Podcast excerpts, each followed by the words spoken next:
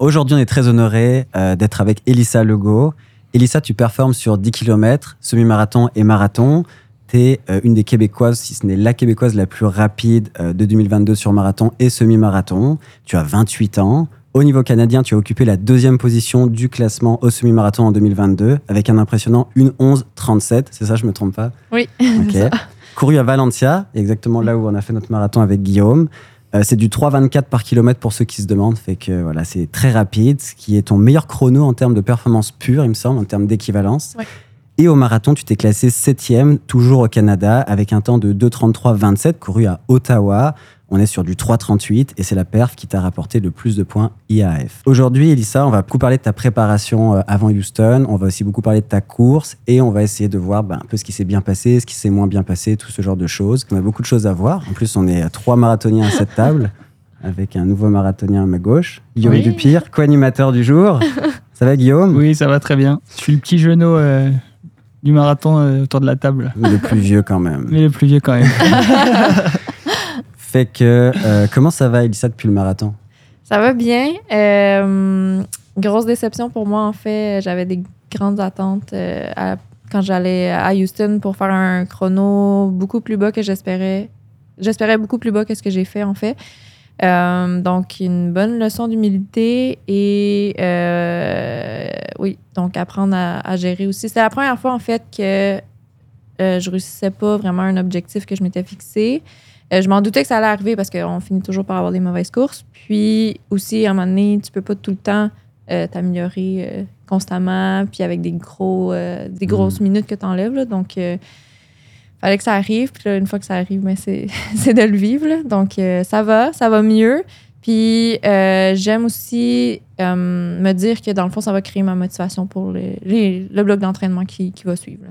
C'est vrai que c'est souvent après les pires courses, il me semble, qu'on vit euh, le plus de motivation. Pas forcément la semaine d'après, mais c'est comme, c'est comme si ça t'oblige à prendre du recul aussi sur Mhm. tout ce que tu fais, parce que quand ça se passe bien, bah, t'as pas trop envie de voir ce qui se passe moins bien. Mhm. Fait que, euh, des fois, je me demande si c'est pas nécessaire d'avoir des mauvaises courses aussi, surtout à ce niveau-là, tu Oui. euh, au haut niveau. Oui. Euh, ça faisait combien de temps que tu étais sur ta lancée en termes de performance? En fait, t'avais jamais couru un marathon moins rapide, je pense, dans ta carrière? Euh, ben, il y a eu les- le marathon des championnats du monde cet été. Je le vois pas comme, mettons, un marathon que j'ai fait moins bien ou un temps plus lent, étant donné qu'il y avait beaucoup de circonstances. Là, c'était euh, sept semaines après Ottawa, donc ça m'a vraiment pas beaucoup laissé le temps de récupérer et me remettre en forme. Puis ensuite, j'ai eu la COVID deux semaines avant la course. Ok, Donc, ça euh, compte pas. bien. Il y avait, il y a aucune chance de mon côté pour. euh, Puis Ottawa, c'était ton 2,33, donc tu étais Exact. vraiment top shape à ce moment-là. Et là, sept semaines plus tard, tu étais Mhm. censé être de nouveau top shape, ce qui est quand Mhm. même compliqué. Est-ce que le marathon de, de- de- en Oregon, là, les championnats du monde, Ouais. est-ce que tu avais le, le même mindset qu'à Ottawa, par exemple, ou c'était vraiment plus euh, l'objectif de place, plus que du temps, vu que c'était un championnat Ou c'était exactement le même mindset? Euh, en fait, j'ai passé par plusieurs mindsets. Euh, quand j'ai. Bon, il y a eu le- la joie, dans le fond, d'être sélectionnée sur l'équipe canadienne que je m'attendais pas du tout, en fait. là. C'est pas rien, oui. Félicitations. ouais, merci. Mm. Euh, ensuite, je me suis mis beaucoup de pression à prouver, si je peux dire entre guillemets, à, à Athlétisme Canada, dans le fond, que je, je, je méritais ma place sur l'équipe. Donc, euh, je, je me suis mis une grosse pression pour arriver là, euh, compétitive.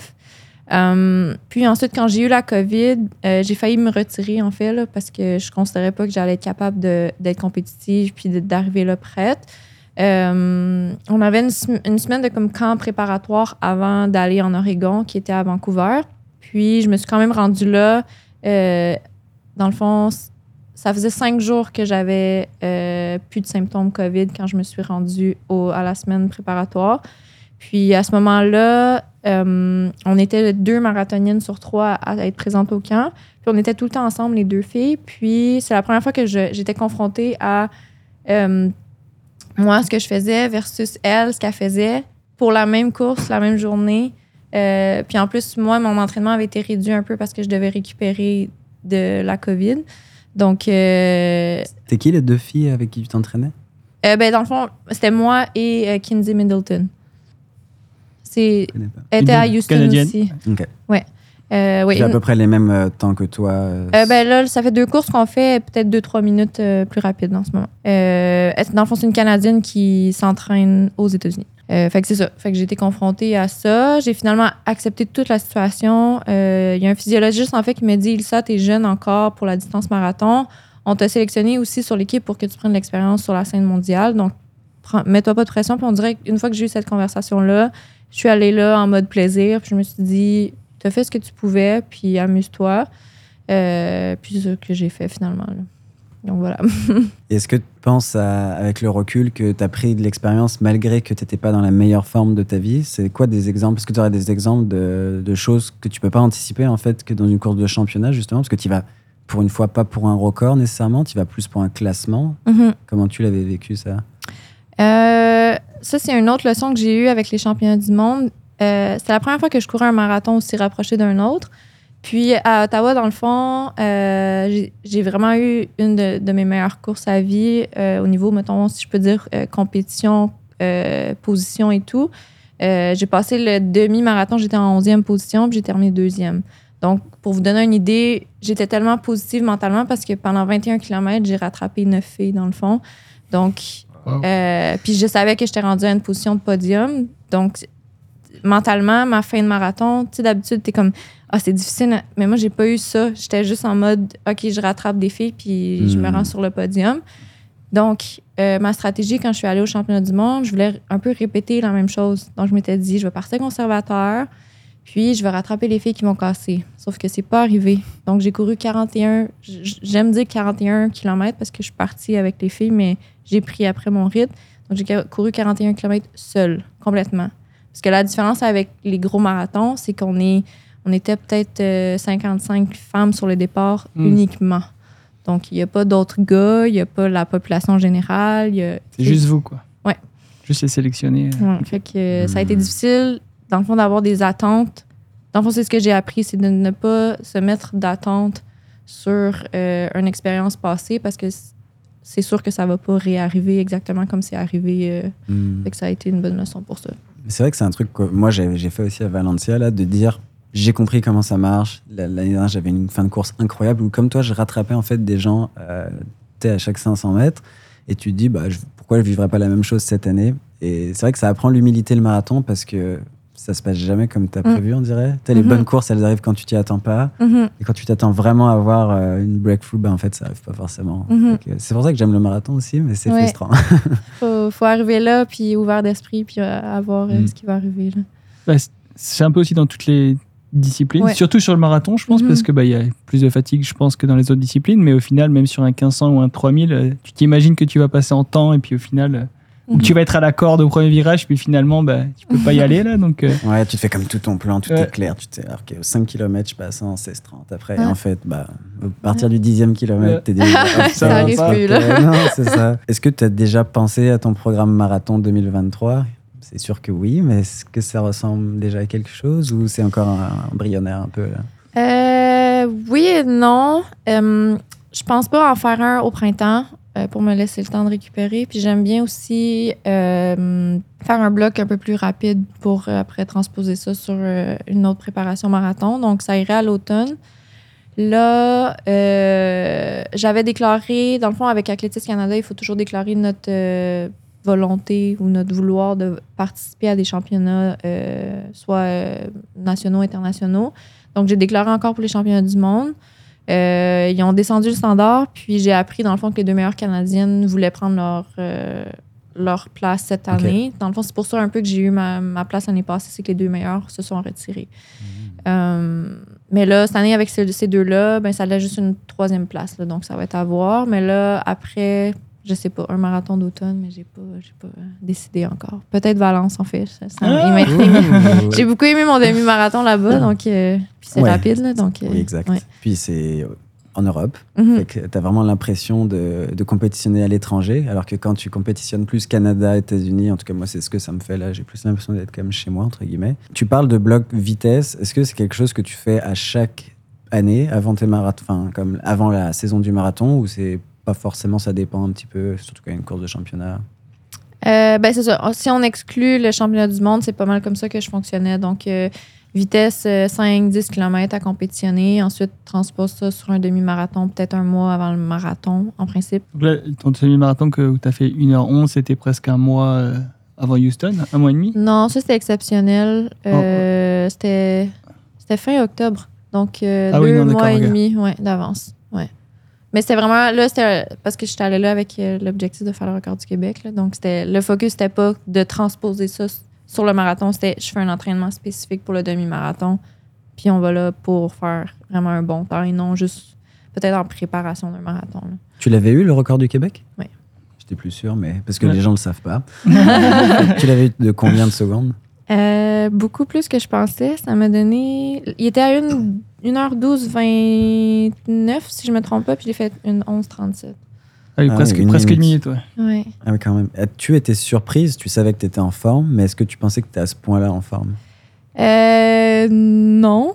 Euh, en fait, j'espérais tout juste passer en dessous, juste pour dire que j'avais le record, mais j'avais un plan de course euh, qui me menait à 1h12 euh, 00 puis pour me laisser du jeu aussi si jamais il y avait des trucs qui se passaient moins bien. Puis c'est ça, finalement, ça a été l'inverse. puis c'est beaucoup mieux. Bah oui, tant mieux. Est-ce que tu avais quand même respecté ton plan de course euh, initial ou? Oui, Ouais. oui. Euh, je te dirais, c'est dans les derniers 8-9 km que là, j'ai, à place, j'ai pris peut-être une à deux secondes par kilomètre là, de, de plus rapide que, que prévu. là. Ok, fait que t'as fini vraiment fort. T'as pas dû finir si loin que ça que ton, bah, ton record au 5-6, mais pas de temps, j'imagine? Euh, j'ai fini à 12. Mon deuxième 10 km, j'ai fini à 12 secondes de mon PB. Ouais, c'est ça. Wow. T'aurais presque pu faire ton record sur 10, ça été cool. Euh, fait que je vous propose de parler un peu de ta préparation euh, avant Houston, sauf Oui. si vous avez un truc à rajouter avant. Pourquoi avoir choisi Houston?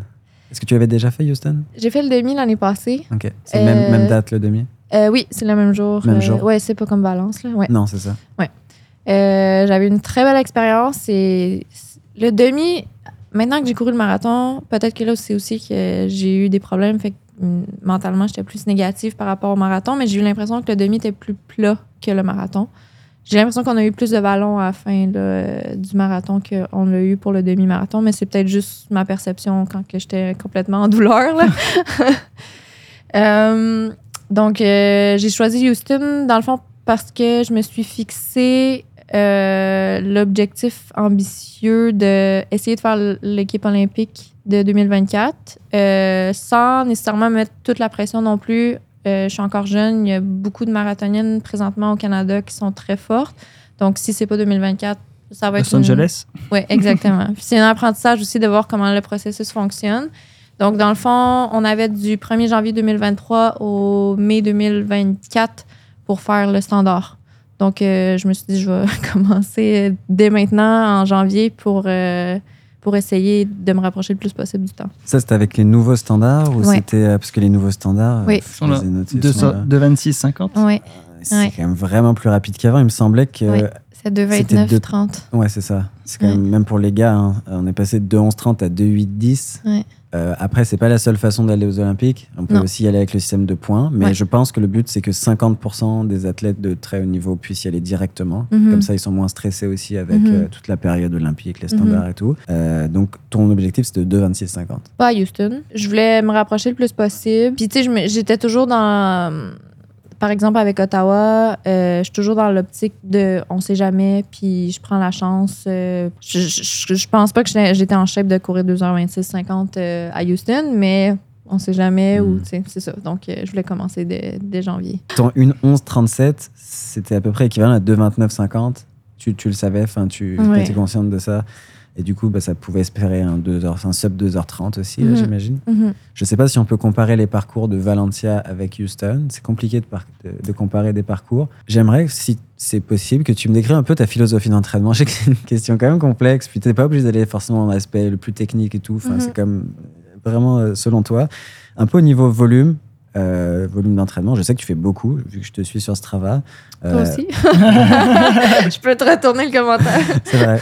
Mais c'est plus rare de voir les femmes aller sur ce genre de volume. Mhm. Euh, Le plus que j'avais vu au Québec, c'était Mélanie Mirand. Mhm. Puis à l'époque, moi, je courais vraiment moins. Elle faisait des semaines, des fois, à 160, puis j'étais vraiment impressionné. Mais quand tu pars dans le 180, 190, etc., c'est 180. Ah oui, c'est ça, 180. Je me souviens de ça, euh, sur Strava.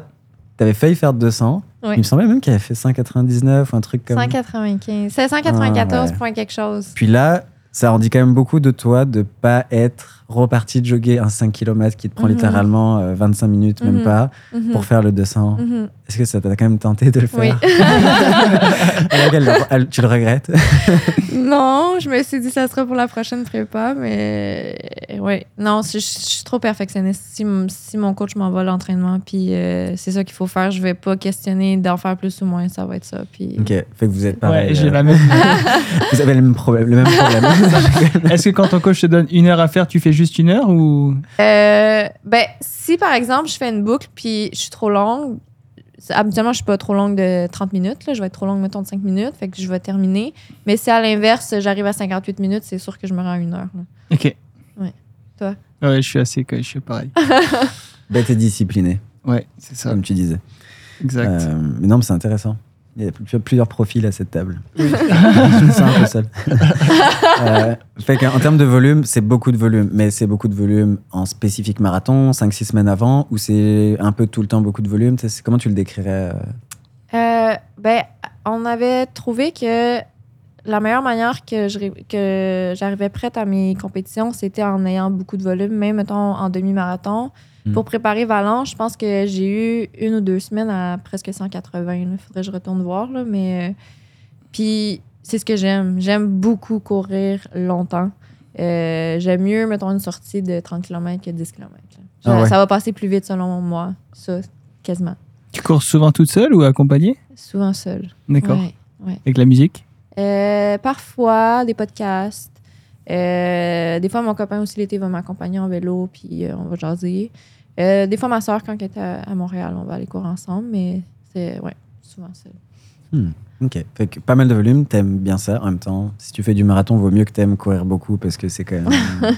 Ouais, t'es mal parti Ouais. si t'aimes pas courir Ouais, c'est ça. Ben, Il y en a hein, qui aiment pas tant courir. Il y a d'autres façons de faire, mais c'est quand même un peu plus difficile. C'est-à-dire que tu dois courir vite sur tous tes jogs. Enfin, tu sais, il y a d'autres façons, mais c'est quand même dur. En termes de séances, d'intervalles et tout ça, c'est quoi un peu votre philosophie avec euh, votre coach? Par exemple, si, si je suis en dehors de préparation de marathon, ça va être plus des intervalles courts, si je peux dire.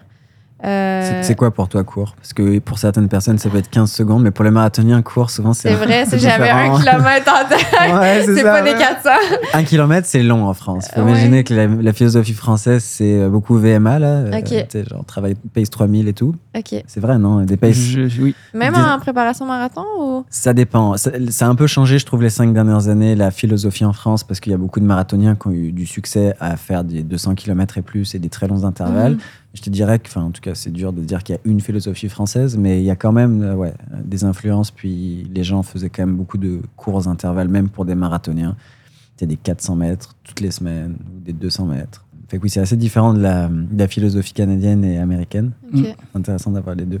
Fait que, bon, toi, des courses d'intervalle de 1 km, quoi d'autre? Ouais. Euh, ben, ça, un entraînement que j'aime beaucoup en préparation marathon, euh, c'est un 130 minutes à pace marathon plus 30 secondes. Hmm. Donc, c'est un gros entraînement euh, d'endurance, mais tu sais, c'était vraiment un effort comme confortable dans le fond. Ouais. Fait que c'est long, mais euh, c'est ça, t'as l'impression d'être en contrôle quasiment tout le long dans le fond. là. Ouais. Fait que, puis c'est un- une bonne préparation aussi. Là. C'est ce qu'on fait un peu le dimanche en ce moment. euh, 30 secondes de plus, ouais, c'est ça. OK. Et comme tu- c'est, je trouve que c'est un- une allure où tu peux vivre plus de flow aussi parce que Ouais. c'est comme vraiment le sweet spot. C'est difficile, mais c'est pas difficile au point où tu veux que ça passe plus vite. Mhm. C'est peut-être difficile plus à la fin, puis si tu Ouais. prends quand même des carbs et tout. Est-ce Ouais. que tu, est-ce que tu prends quelque chose sur ces sorties-là euh? Oui. Beaucoup. Il faut que je me pratique justement. On va- ouais, on va, on va reparler de ça aussi parce que c'était une des causes peut-être de ta déception sur marathon, Mhm. euh, les troubles digestifs. Euh, T'es pas la seule. Là, il y a beaucoup de gens qui le Ouais. vivent. Fait qu'en termes de philosophie d'entraînement, ça fait quand même du, du bon volume, des intervalles plus courts, euh, moyen courts Mhm. euh, en début de prépa, des, des blocs un peu plus courts aussi à chaque fois pour reprendre un peu de vitesse. Et là, quand on parle de vitesse, pour toi, c'est plus 5 k 10 k, hein, c'est pas du pace 1500 et 3000 mètres et tout. Mon, mon entraîneur m'avait mis sur un 1500, là, deux étés, je pense. Puis euh, c'était spécial. Ça a passé très vite. Et alors le 2500 Euh, ben, en fait, c'était une journée très chaude et très venteuse. Je pense que j'étais pas dans la bonne vague. J'étais tout seul en avant. Là, donc, euh, j'ai peut-être pas été poussée à mon maximum étant donné qu'il y a personne qui m'a comme challengé. si Je peux dire, puis je connais pas la distance. Donc, euh, moi, je suis partie puis j'ai juste couru. Mais ça a passé très vite. Puis euh, j'ai mis ça dans le fond parce que je suis pas habituée. Là. On dirait que en marathon, tu as le temps de penser puis de, de, de dire plein d'affaires dans ta tête, mais en 1500 mètres, moi, j'ai j'ai comme c'était Quatre fini. tours. Ouais, Ouais. t'as- pas besoin de, t'as pas le temps de calculer ton temps Non. ou euh, quel Non. kilomètre, combien il reste de temps, combien il reste de kilomètres. C'est C'est tu fini. cours et puis c'est fini là. C'est ça que j'aime avec le 1500 aussi. C'est que tu as envie Ouais. d'en refaire un presque dans la foulée quand ça se passe Ouais. bien. Ouais. Que le marathon, pas du tout. Plus jamais. Euh, Ah, si ça se passe mal, euh, t'as vraiment envie d'en refaire un rapidement, je pense? Ouais. Enfin, je sais pas. Ben, sur le coup, tu sais, tu questionnes tout, t'es comme pourquoi je fais ça, c'est tellement dur. Puis là, juste après, tu finis l'arrivée, t'es comme ah, mais là, j'ai le goût de. de- tu sais, je veux faire mon objectif et tout. Donc, euh, oui, moi aussi, j'étais en mode de, je Ouais. vais refaire un tout de suite. Ouais. Mais c'est que tu vois la prépa aussi dans ta tête et ce que ça prend. Je pense que c'est la différence avec le 1500. 1500, tu peux t'aligner sur une course une semaine après, t'es correct. Le, 1000 le marathon, c'est comme toute une aventure, la prépa. Toi, t'es parti en, enfin, t'es parti en aventure, t'es parti en, en camp d'entraînement en altitude, en Mhm. équateur, je pense. Ouais. Fait que euh, volume d'entraînement, ouais, t'avais fait une semaine à 195 euh, durant la prépa sur Houston. La dernière prépa, c'était 175 ton max. Donc c'est quand même une belle augmentation. Mhm. Est-ce que c'est quelque chose que tu prévois d'augmenter à chaque année ou comme dans ta tête, il y a comme un, un- un maximum un peu? Euh, Il n'y a pas de maximum dans ma tête. C'est sûr que j'aimerais aller voir plus haut parce que j'ai terminé la semaine à 195. Puis, euh, c'était une semaine où j'ai eu. euh, c'est une semaine que j'ai pas compris en fait de mon entraîneur, mais j'ai eu quatre entraînements dans la semaine. euh, D'intensité. Oui. Euh, Avec des doubles tous les jours, j'imagine? Presque, ouais. Je pense qu'il y a une journée que j'ai pas doublé. Là. 12 cours, 13 courses sur la semaine. ouais. Hmm. Donc, euh, c'était une grosse semaine en volume et en intensité. Puis, j'ai fini la semaine et je me sentais bien. Donc, je me suis dit, bon, je pense que je suis capable d'en prendre plus, mais ça sera pour euh, une prochaine Est-ce que tu prends des, des jours de repos pendant des- les semaines non? C'est tu t'entraînes tous les jours? En général, c'est tous les jours. Ça va arriver quelques fois que je vais avoir une journée congé, là, mais sinon, je cours 7, jours semaine. Toi, je sais que tu cours 6 jours. hein. Ouais. je suis comme, en plus, je, moi, tu sais, je coach des athlètes, puis je suis Mhm. comme, vous devez tous courir 6 jours.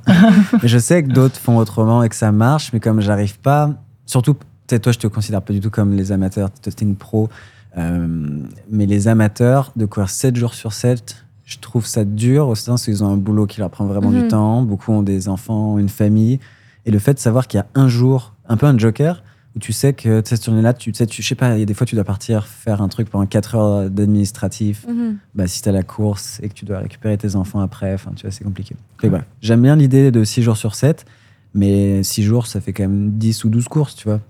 Fait qu'il y a quand même moyen de faire des trucs euh, intéressants sur, sur 6 jours. Mais euh, je sais pas, j'ai presque envie de retenter 7 jours des fois. Que- Bah, si tu veux augmenter ton volume, t'as juste à recourir le jour où tu es à repos et puis. oui, mais j'ai à chaque fois que j'ai essayé ça, je me suis blessé. Ah, Mais bon. c'est sûr que c'est pas juste ça, c'est pas un jour. Mais comme on dirait que le dimanche, je peux pousser parce que je sais que le lendemain, je cours pas. Mhm. C'est c'est ce qui m'aide. Bref, je, je sais pas. Je pense que c'est un éternel débat de 6 jours ou 7 jours, mais je pense qu'à la fin, si tu fais le volume, ça change pas grand chose. Non. Mais as-tu déjà fait 6 jours sur 7 Euh, probablement. Ouais, ça fait longtemps. Oui. Hmm.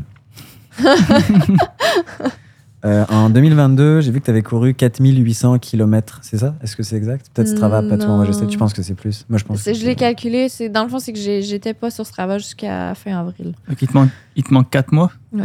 Ouais, parce que quand on fait des semaines de 190 et tout, faut vraiment pas que tu cours pendant deux mois après pour faire 4800. tu te souviens-tu combien t'as fait en 2022 Euh, J'avais calculé 6500, je pense. 5500 6500. 6500 Oui. T'as fait plus que moi. Ouais, t'as une belle constance. Ouais, ok. Ouais, à partir de 6000 km, euh, faut pas que tu loupes euh, un mois. Non. C'est vraiment non, genre. c'est- Fait t'as presque pas pris de pause en fait euh, en 2022. J'ai pris. euh, J'étais censée prendre après Ottawa, mais là, dans le fond, ça a été une semaine très facile, petite et juste des jogs. Mais j'ai pris. Je pense que j'ai pris 10 jours après le championnat du monde. Ok. Puis 10 pour moi, jours c'était off, beaucoup. off, off, ouais, là. ouais. Ok. Fait que toi, tu préfères rester un peu euh, le momentum là. J'ai de la C'est ça que je disais à Guillaume tantôt. ouais, J'ai de la misère à rien faire.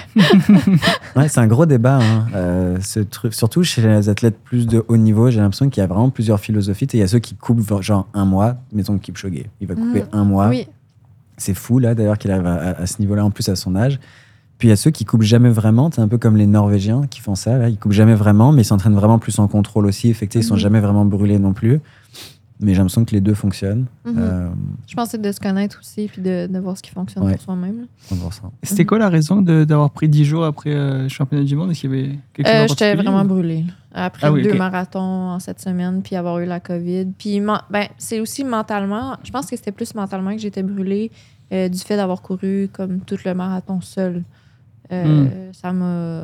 J'étais vraiment plus là, là après. Là. Donc, euh, juste Non. la coupe m'a fait du bien. En comparaison avec euh, Houston, euh, tu t'es senti plus brûlé après championnat du monde couru seul que Oui. Houston. Ok. Ouais, ouais, ouais. Non, en ce moment, ça va, ça va très bien mentalement. Je, je pourrais.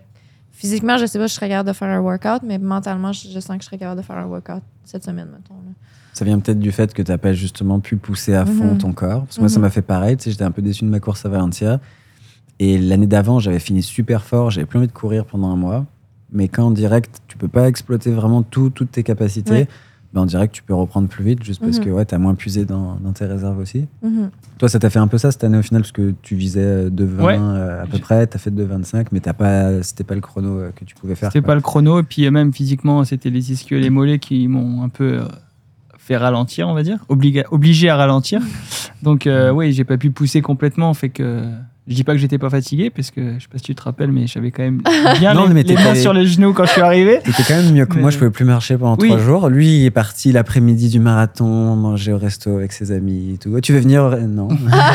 Non, ça allait, je, je marchais, il y avait pas de problème, mais Ouais. euh, ouais, c'est juste, je pense, que c'est un peu le même, euh, même état, c'est que quand tu pousses pas à 100%, euh, C'est Dans- une petite phase de quasiment de cool-down là, dans, Ouais. dans le marathon. Là.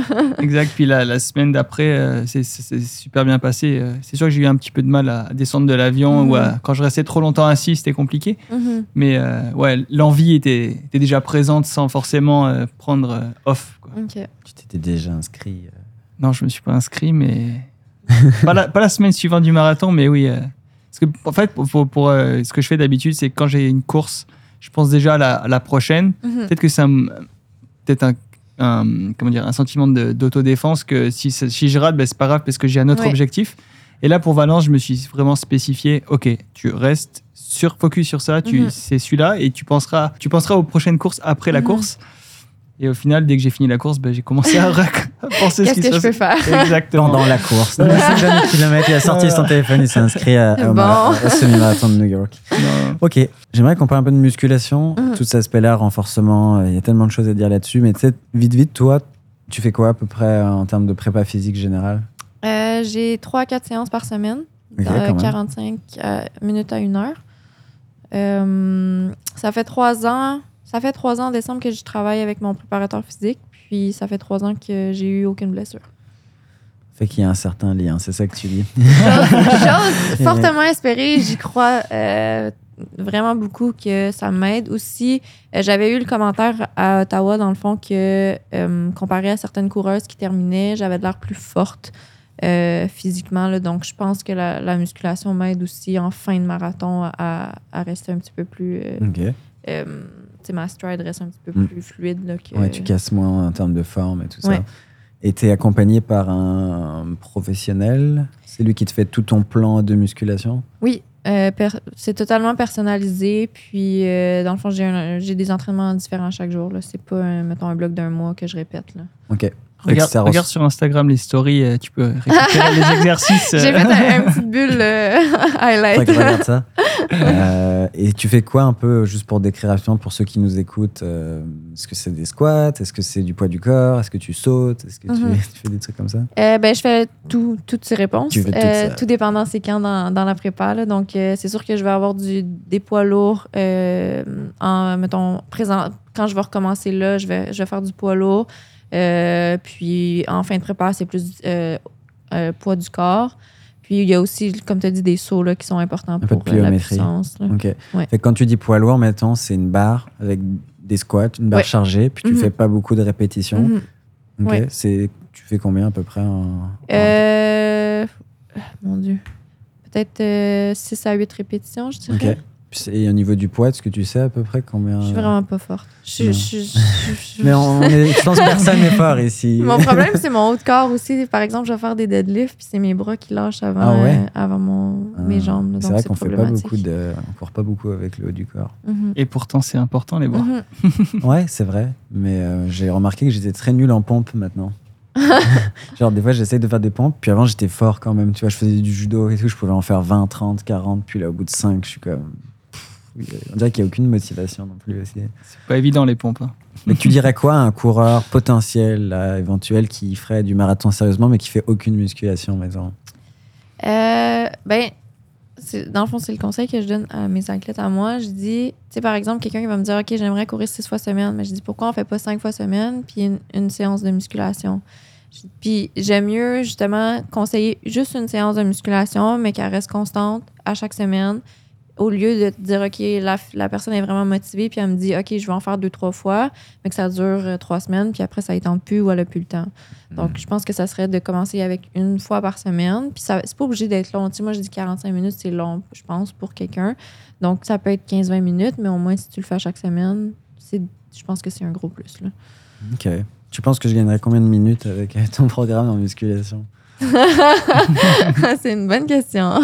Mais j'avais déjà entendu que, justement, en, en se euh, puis en faisant de la musculation, tu allais chercher des secondes un peu gratuites, si je peux dire. Ouais, parce qu'en fait, tu progresses très vite, comme tu n'as pas du tout développé. C'est vrai qu'au bout d'un moment, on court tellement que bah, on atteint un plateau, jamais un plateau, mais c'est sûr qu'il y a des adaptations faciles à aller chercher avec une heure de muscu même par semaine. T'en fais pas, toi, du tout? Aucune. C'est pour ça que ce, ce coureur hypothétique, c'était moi. je le savais. mais- fais-tu, toi? Ouais, je fais plus du renforcement, euh, renforcement musculaire, pas de la muscu avec des poids. Enfin, OK. C'est pas des squats ou autre, c'est vraiment euh, à la maison. Mhm. Mais c'est plus. euh, j'ai j'ai eu des problèmes de- d'abdominaux, j'ai eu des Mhm. déchirures aux abdos, donc c'est plus euh, de l'entretien pour ne pas me reblesser Mhm. à certaines choses, plus que du développement de spécifique euh, Concrètement, d'autres choses. Tu fais genre des, des Je fais pas euh, mal de, choses. euh, ouais, je fais un peu d'excentrique, puis je fais pas mal euh, avec euh, une- une- un ballon ou un bossu, ou vraiment des- c'est vraiment du, du corps pur, mais c'est pas. J'ai j'ai pas. Tu fais pas des gains de force de fou, mais tu non, fais, non, tu vois, je vais faire des tirages pour mon dos ou des choses qui, qui vont juste. euh, c'est juste en prévention de ne pas me reblesser aux Ouais. mêmes endroits, mais j'ai Mhm. pas de. Parce qu'il y a une philosophie aussi que récemment, j'entends ça souvent, euh, de faire de la musculation, mais vraiment en, force euh, maximale. Mm. Parce que si tu fais de la, euh, de la musculation, mettons, d'endurance, c'est que tu fais déjà cette musculation-là en courant. Donc, ça viendrait comme doubler un peu ce que tu fais. Ouais. Donc, ça serait vraiment d'aller chercher des squats lourds, euh, par exemple, deux, trois répétitions, mais c'est là que tu ça pourrait être bénéfique. Mais encore là, je pense que c'est une périodisation aussi de cette musculation-là. 100%, ouais. Parce que ce que je- moi je trouve dur, parce que j'en ai fait de la muscu, j'ai eu vraiment toutes les phases dans ma carrière où je me suis fait coacher par un, un coach en haltérophilie, fait qu'il connaissait bien ça. Le problème, c'est qu'il ne comprenait pas que quand on court euh, 130, 140, euh, 180, c'est difficile de faire d'autres choses. Mhm. Fait que moi, je trouvais qu'il y avait beaucoup d'interférences entre ma muscu, justement, et euh, les séances qui pouvaient durer une heure, une heure et demie. Je trouvais ça quand même dur. Puis de placer ça dans ta semaine, c'est Mhm. difficile, surtout pour les coureurs très amateurs qui n'ont pas beaucoup de temps pour faire leurs kilomètres. Fait que ouais, c'est quand même un, un sujet qui revient tout le temps avec mes athlètes. Les gens veulent faire de la muscu, mais j'ai un peu le conseil de leur dire faites d'abord vos kilomètres. Mhm. Peut-être que tu fais la muscu, mais tu le fais pas à la place de la course non, Non. plus. Mhm. Tu arrives à tout faire. Mais tu sais, mettons entre courir 80 km et 3 muscu ou 120 km et aucune muscu, je trouve ça dur de savoir quel est le je plus dirais bénéfique. 100 Toi- km et une muscu. Ouais, ok. Toi, tu dirais quoi?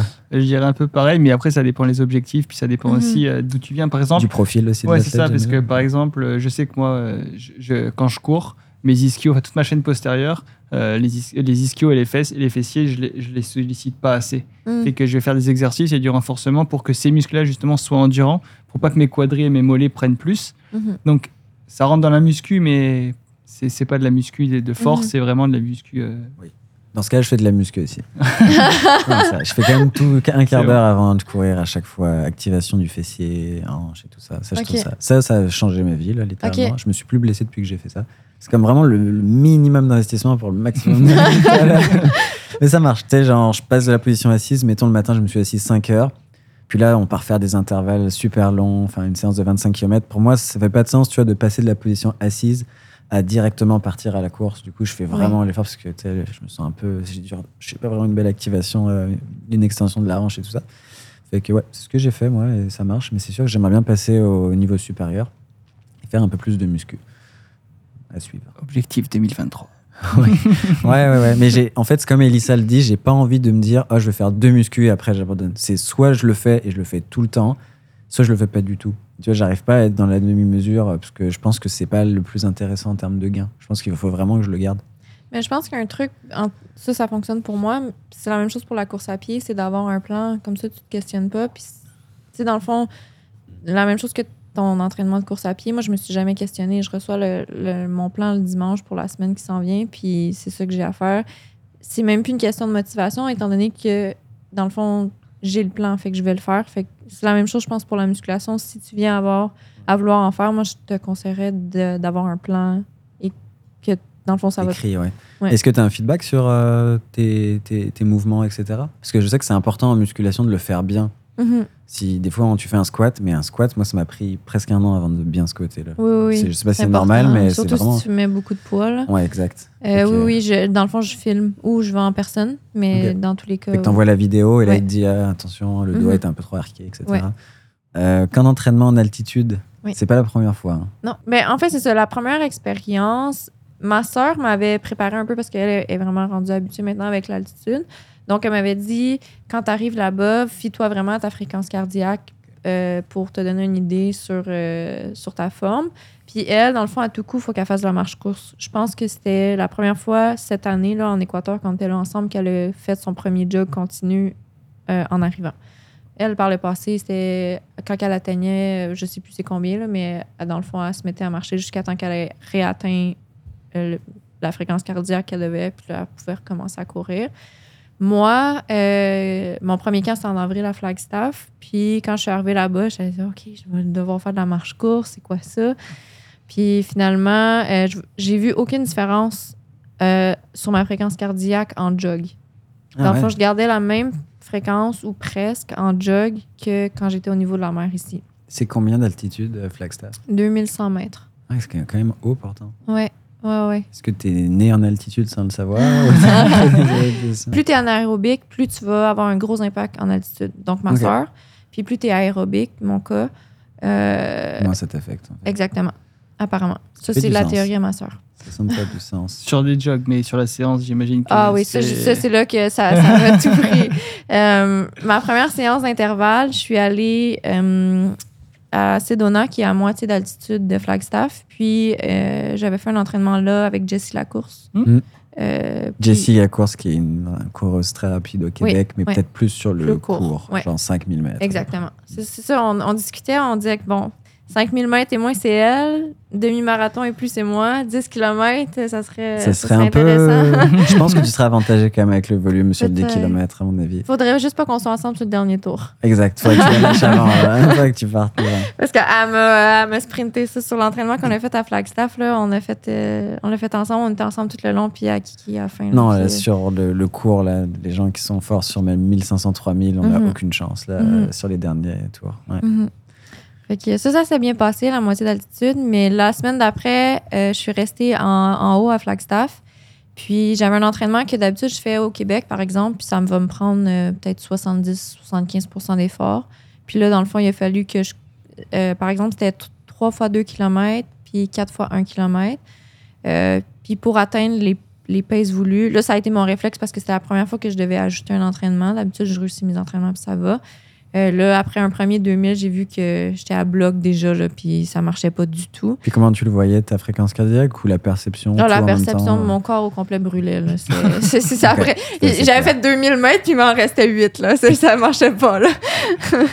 fait que j'ai coupé en- à moitié, dans le fond. À la place de faire des 2000, j'ai fait des 1000. Puis à la place de faire des 1000, j'ai fait des 500 au pace voulu. Ça, ça a été ma- mon réflexe sur le coup. Est-ce que c'était la meilleure chose? Je sais pas. Est-ce que j'aurais dû juste réduire, mais garder des plus, la- les mêmes distances? Je- J'ai aucune idée. hmm. Fait que voilà. Fait que ça, ça a été mon apprentissage, que tu peux pas... Dans le fond, en Équateur, ma règle, quand je faisais des intervalles, c'était de 10 à 15 secondes plus lent sur, par kilomètre que... Mettons, si je m'entraînais, mon pace marathon, c'était 3,33 que j'espérais, ben là, je me faisais du 3,43, mettons. Ok. Est-ce que ça te jouait un peu dans la tête de... Parce que tu sais, je sais que c'est normal, c'est logique, mais n'empêche que d'un point de vue biomécanique, tu fais pas la même Ouais. allure. Je te comprends. Puis oui, ça joue dans la tête, mais en même temps, euh, tu, ça, serait, ça serait pas intelligent d'essayer d'aller à ton vrai Mhm. pace marathon. Que t'as quand même la raison qui reprend le dessus. Oui. L'aspect euh, faire le plan Oui. qui revient à ce moment-là. qui est hyper important. Au niveau de l'acclimatation, est-ce que tu as pris un temps spécifique d'acclimatation avant de faire tes premières séances, que ce soit à Flagstaff ou euh, en Ouais. Équateur? Ben, euh, j'avais, j'ai David Jecker qui, que je travaille un peu avec lui, puis il, a- il m'avait, tu sais, il regarde beaucoup mes données dans le fond, puis parce que moi je suis zéro data. Fait que tu vas Ah, me T'es dire. bien tombé avec David dans ce Ah ouais, c'est ça. David Jaker, c'est une personne qui travaille à l'Institut national du sport. C'est un peu l'équivalent de l'INSEP en France, euh, qui est un institut de recherche aussi pour les athlètes de haut niveau. Tu peux aussi t'entraîner et tout. Tous Mhm. les meilleurs Français s'entraînent là-bas.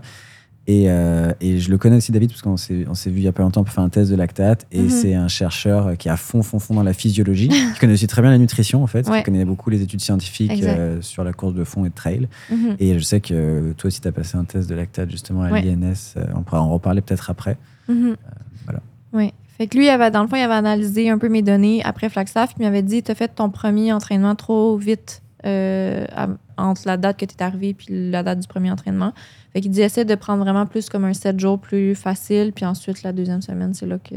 C'est dur parce que, tu sais, par exemple, là, je suis arrivée là le 1er décembre. Ma course, c'est le 16 janvier. Fait que c'est comme là que tu es censé faire tes grosses semaines. Puis là, tu es comme il y a une semaine, il faut que je m'adapte. Mais là, après, tu te dis, OK, le reste des semaines, ça va être payant. T'as l'impression de perdre un peu de l'entraînement au final. Ouais, parce ouais. que moi, c'est le feeling que j'avais. Je pars au Kenya cinq semaines, ce qui est déjà cool. Parce que, Mhm. Mais je voulais vraiment partir à l'avance. Parce que tu sais, imagine, tu peux pas t'entraîner pendant 10 jours parce que je sais pas, t'as le mal de l'altitude. Je sais même pas si ça existe là, mais j'imagine Oui, pour certaines oui, oui, bah oui, ça existe, mais c'est comme euh, le mal de mer et le mal de terre. Mais, J'ai le mal de mer en plus. Mais que je- je- non, ça n'a pas de rapport. Mais dans le sens, je pense que l'acclimatation, oui, tu perds du volume, mais je pense que ton corps réagit aussi à l'altitude. Donc, c'est- tu t'entraînes moins en termes de volume, mais tu t'entraînes quand même pour pouvoir. Ah, il y a une charge, oui. Il y a une charge euh, Ouais. physiologique, qui, il y a des choses qui se passent dans ton Mhm. corps que. Certainement. Ouais, c'est sûr, je pense. Oui, oui. Oui, oui. J'ai l'impression que ça- que ça dépend des gens. Parce que j'ai j'ai une anecdote. C'était une fille qui avait fait trois semaines au Kenya. Euh, Elle était euh, redescendue J-14 avant la course. Elle vous avez fait le marathon de Paris en 2h52. Puis, euh, on s'était appelé parce qu'elle voulait quelques conseils. Puis, elle était complètement sur entraînement après le, le camp au Kenya. Et quand je lui avais demandé quel protocole d'altitude elle avait fait, elle m'avait dit que son coach avait absolument pas adapté les allures. Et que du coup, elle avait essayé vraiment de faire exactement les mêmes séances qui étaient déjà ambitieuses. C'était un genre 5 minutes de, record personnel sur. Ouais. Et elle avait complètement euh, craché là, avant sa course. Fait que ça m'avait un peu. euh, Puis tu me parles de temps, de, tu sais, de à- être descendu 14 jours avant sa course. Il faudrait confirmer avec David Jecker, mais je pense que tu Il y a plusieurs périodes. Dans le fond, tu as un premier pic de performance euh, dans les deux à trois jours, si je me trompe pas. Là, je ouais, vais pas dire n'importe c'est ce quoi. que j'ai vu. hein. J'ai un peu regardé la littérature là-dessus. J'ai vu que c'était euh, qu'il y avait un pic. euh, ça pouvait aller jusqu'à 7 jours Tu après. as aussi un down que tu vas, down. tu, tu vas ressentir un peu comme quand tu arrives en altitude, fait que euh, plus difficile à respirer, moins des, des moins bonnes sensations. Puis je pense que ça, ça peut aller jusqu'à 15 jours en descendant. C'est pas rassurant. Parce que moi, je redescends à J-14 aussi. Ah, ben, parle Mais- avec David peut-être, parce que ça se peut que je dise n'importe quoi, mais il me semble que ça allait jusqu'à 15 Ok. jours. Intéressant. Ouais. Mais ça veut Bah, pas dire que c'est. Oui, ça, de la c'est tête, puis c'est des, c'est études scientifiques, Oui, oui. c'est des moyennes. Fait que pour certaines personnes, c'est vrai, pour certaines personnes, c'est moins vrai. Euh, mais oui, je sais que l'altitude, euh, c'est un peu l'Eldorado. Tout le monde se dit, je vais aller en altitude, je vais devenir euh, hyper rapide. Mais la vérité, c'est que c'est pas non plus une pilule magique, l'altitude. Mm. Et il faut être vraiment genre super rigoureux aussi. Il faut être prudent, surtout, je pense, la première fois, parce que ça a beaucoup d'impact à long terme aussi. là. C'est- c'est- tu sais, Peut-être que tu le sentiras pas.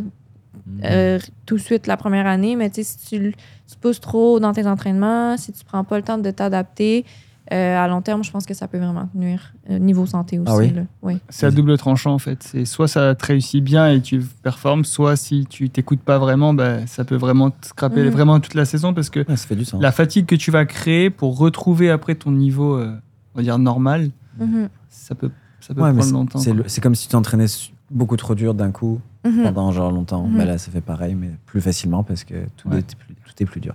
Sens-tu que ça a été plus facile la deuxième fois en altitude? Quand t'es arrivé, tu t'es adapté plus vite ou... Oui, ouais, Mm. ouais, j'avais vraiment l'impression, je savais à quoi m'attendre. Puis euh, j'étais prête, mettons, à avoir cette semaine-là plus basse, puis d'accepter que j'avais moins d'entraînement Ouais. pour cette semaine-là. Donc c'est très psychologique en fait. Il faut vraiment s'attendre à moins s'entraîner, être moins rapide à l'entraînement, puis euh, pas être frustré de ça. Quoi. Oui, puis tu vas voir, là, la première fois que tu vas essayer, en tout cas, ben, peut-être pas, je te le souhaite, là, tant mieux sinon, mais ton premier entraînement va être difficile. Ça va brûler la gorge. les muscles aussi, c'est comme. On dirait que tout devient lourd, un peu de l'acide lactique ou je sais pas, mais. J'aurais mon appareil de lactate. Ça, c'est cool. Je vais pouvoir mesurer tous les trucs. C'est un truc pour l'oxygène aussi, c'est pertinent. Dans le L'ox- fond, il y a oui, deux, te- il y a deux l'oxygénation du tests sang, que je ça. faisais le matin. Euh, l'oxygène dans le sang, puis euh, le test d'urine, dans le fond, pour euh, l'hydratation parce que tu. Tu déshydrates Moi, plus vite? à Flagstaff, c'est ça, je me suis déshydratée. Je perdais. En poids, je pouvais perdre jusqu'à 5 livres. Pour moi, c'est beaucoup. 2 là. kg 5 à peu près. 2 kg. Ouais. Waouh. Juste en, en 24 heures, juste parce que, mettons, le, la- j'avais, je m'étais pesée le, le matin, je fais un gros entraînement, le lendemain matin, j'avais perdu 5 livres. Et donc, il faut que tu Pas- juste plus boire. Mais tu sentais Oui. pas les signaux internes Non. de déshydratation. Non. Ok. Fait qu'il y a électrolytes Intéressant. aussi, là, pas juste de l'eau. Puis. euh, Est-ce qu'il faisait chaud euh, en Équateur, par exemple? Oui. Ben, Ouais. chaud. Il faisait peut-être euh, 20, 20 à 23 degrés. Mais... Euh, Euh, Juste une dernière question, est-ce que tu avais fait un bilan sanguin avant de partir ou des examens spécifiques avant d'aller là-bas? Je sais que ça Oui. peut... Ouais. Euh, ben, en fait, euh, j'ai la maladie de Crohn, donc je fais tout le temps des bilans de santé aux trois mois. Euh, J'en avais fait un avant de partir, puis ça avait bien tombé aussi parce que, dans le fond, faut, c'est important de vérifier le niveau de fer avant de partir en altitude parce que tu as besoin d'avoir des bonnes réserves. Ce que j'avais pas avant Flagstaff non plus. Te souviens-tu de tes valeurs euh, en fer? Oui, avant Flagstaff, j'étais à 35. Ouais, c'est pile le seuil critique, c'est 40, là, Ouais. les dernières études scientifiques. Ouais. Fait que t'es vraiment un peu, un peu basse. Surtout en début. Ouais. Hmm. Là, en début de camp d'entraînement. Puis là, quand je suis partie, euh, avec ma condition de Crohn, j'avais. euh, mon médecin a tout changé, puis j'ai eu des injections de fer en septembre. Puis ça, ça m'a sauvé la vie. Là. Dans le fond, je suis partie en altitude, j'étais à 170. Waouh. Waouh. Fait que c'est vraiment super, sauf que j'ai fait des prises de sang là-bas. Puis après, dans le fond, j'ai fait des prises de sang une semaine après être arrivée. Puis en une semaine, j'avais descendu à 70. Je pensais pas que c'était possible que les réserves de fer euh, changent si vite, en fait. Ben, ma soeur me dit on a été chercher des suppléments de fer juste pour être sûr que je sois correct, mais Mm. apparemment, les données là-bas étaient plus basses en général. Donc, c'était moins alarmant, mais quand même. Est-ce et tu prends pas de fer euh, au quotidien, du coup? Avant, oui, là, avec mes injections, dans le fond, c'est une injection 8 semaines. Plus besoin, normalement. Si j'en ai besoin. Parce que moi, j'étais comme toi, j'en avais... j'ai commencé la course avec 140. Genre, j'ai fait une prise de sang la première année de course par hasard. Ouais. Et la deuxième année, j'étais genre à 25 ou 30. Ouais, ça Et depuis ce temps-là, bah, j'en prends tous les jours et je suis à 130, 140. Ok. En faisant 200 km par semaine, qui est quand même cool. Et là, j'ai arrêté pendant deux mois parce que je, je sais que les il faut faire un- un- attention aussi. Apparemment, ça peut quand même euh, un, un peu abîmer les reins ou ce genre de choses. Mais euh, pour les coureurs qui courent beaucoup, beaucoup, là, quand tu investis autant d'énergie, c'est tellement dommage de ne pas y a- arriver juste pour un problème de fer. Là. Mhm. Mais il y a quelques trucs alimentaires que j'ai réussi à trouver aussi pour Changer un peu ta nutrition pour l'avoir naturellement, Oui, c'est ça? Ou, tu sais, par exemple, juste euh, le café, les produits laitiers, dans le Mhm. fond, nuisent à l'absorption. Ouais, c'est ce que j'ai Fait que j'essaie de, de, de distancer, dans le fond, mon café du matin avec mon déjeuner pour comme, donner plus de chance à mon déjeuner Ouais. qui va avoir du fer dedans, d'être absorbé. Vitamine C aussi, j'ai entendu. que Ouais, c'était ça, c'est à l'inverse, ça, c'est bien, euh, ouais. Les compléments ou les la nourriture classique, là, Mhm. le thé, il faut l'éviter, ce genre de choses. C'est Mhm. compliqué quand même. Ouais. Bah, je trouve que c'est plus compliqué de décaler le café du matin que de. que de prendre un oui, c'est- supplément. c'est c'est- au moins 30 minutes. Fait que moi, j'étais habituée, je déjeune, je prends mon café. Là, c'est je déjeune, puis là, je calcule 30 minutes, puis OK, là, c'est café. Là. Ouais. Ouais. Mais ça vaut la peine. J'ai, ça, ça, ça, mes données ont remonté juste en faisant des trucs comme ça. Ouais, c'est le minéral à faire gaffe. Là. Carb load, Hmm. c'est quand même le sujet qui se rapproche euh, du marathon. Houston. voilà. Euh, Houston. Euh, pff, carb load, c'est un sujet tellement complexe. C'est beaucoup Oui. d'émotions, le carb load, Oui. pour beaucoup de gens. Oui. C'est- Quand je parle de ça avec mes athlètes, c'est comme les seules réunions. Tu sais, on fait des réunions mensuelles avec mes athlètes sur euh, Zoom. Et euh, à chaque fois que je parle de nutrition et de carb load, c'est là où les, euh, les, les, les patients se, Se déchaînent. se déchaînent, ouais. Est-ce que tu as un protocole? Est-ce que tu as changé? Euh, j'ai un, un protocole que j'ai changé cette année. J'ai, je carb load pendant deux jours. Euh, Deux jours? Ouais. Ok. Fait que le, mettons, là, j'ai couru le dimanche, fait que le vendredi et le samedi, j'ai fait un carb load. euh, avec la règle du 10 à 12 kg par gramme. euh, par 10 kilo de poids. Ouais, c'est ça. 10 à 12 grammes de sucre Oui. par kilogramme. Exactement. Fait que c'est énorme. Oui, c'est Mm. ouais, c'est Ouais. beaucoup. Euh, à par le passé, dans le fond, avant Ottawa, je faisais un carb load, puis j'étais complètement ballonnée, pleine, je me sentais pas bien. Euh, puis là, j'en ai parlé avec ma nutritionniste, puis elle m'a dit essaie de faire un carb load euh, sans gluten. Donc, j'ai fait ça avant Ottawa, puis complètement l'inverse. J'avais. Ça rentrait bien. J'avais pas l'impression de, de surmanger en faisant ça. Waouh. Ça doit être dur un carb load sans gluten, j'ai l'impression qu'il n'y a que du gluten dans un carb load. Ben, Enfin, beaucoup de pain en fait. Mais tu peux.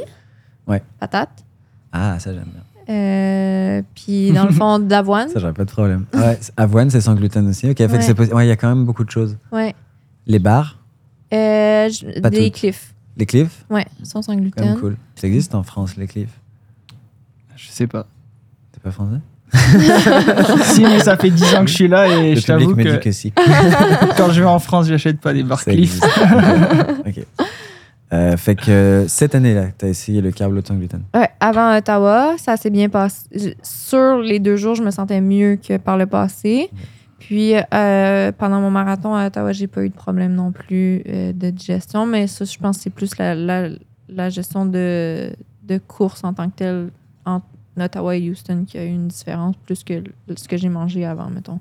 Et euh, donc le 10 à 12, ouais, 10 à 12 grammes, je fais le calcul, pour moi ça ferait, ça ferait 800 grammes par jour. C'est quand même beaucoup. Mais tu sais, tu, essaies d'y aller aussi avec, mettons, euh, de la compote de pommes. Ça, ça- Ouais. On dirait que ça passe Ça plus, passe plus. ça passe mieux que manger un gros bagel, mettons. Ouais. là. Hmm. Mais si je compte un gel morten, ça ferait genre c'est 40 beaucoup de gel. Si un gel c'est 25 grammes, il y en a 4 par 100 grammes, il faut 4, 32. Il faut manger 32 gels morten par jour. Déjà que c'est difficile pendant le marathon d'en prendre euh, Ouais. 7 ou 8. Un toutes les là, 30 fait minutes. Ouais. c'est à peu près comme le marathon, ouais. Mais j'essaie de garder aussi euh, plus salé parce que dans le marathon, tu, sais, tu vas Mm. prendre beaucoup de sucre. Mhm. Donc, euh, pas être écœuré du sucre en partant, ça, ça Ouais. aide aussi. Là.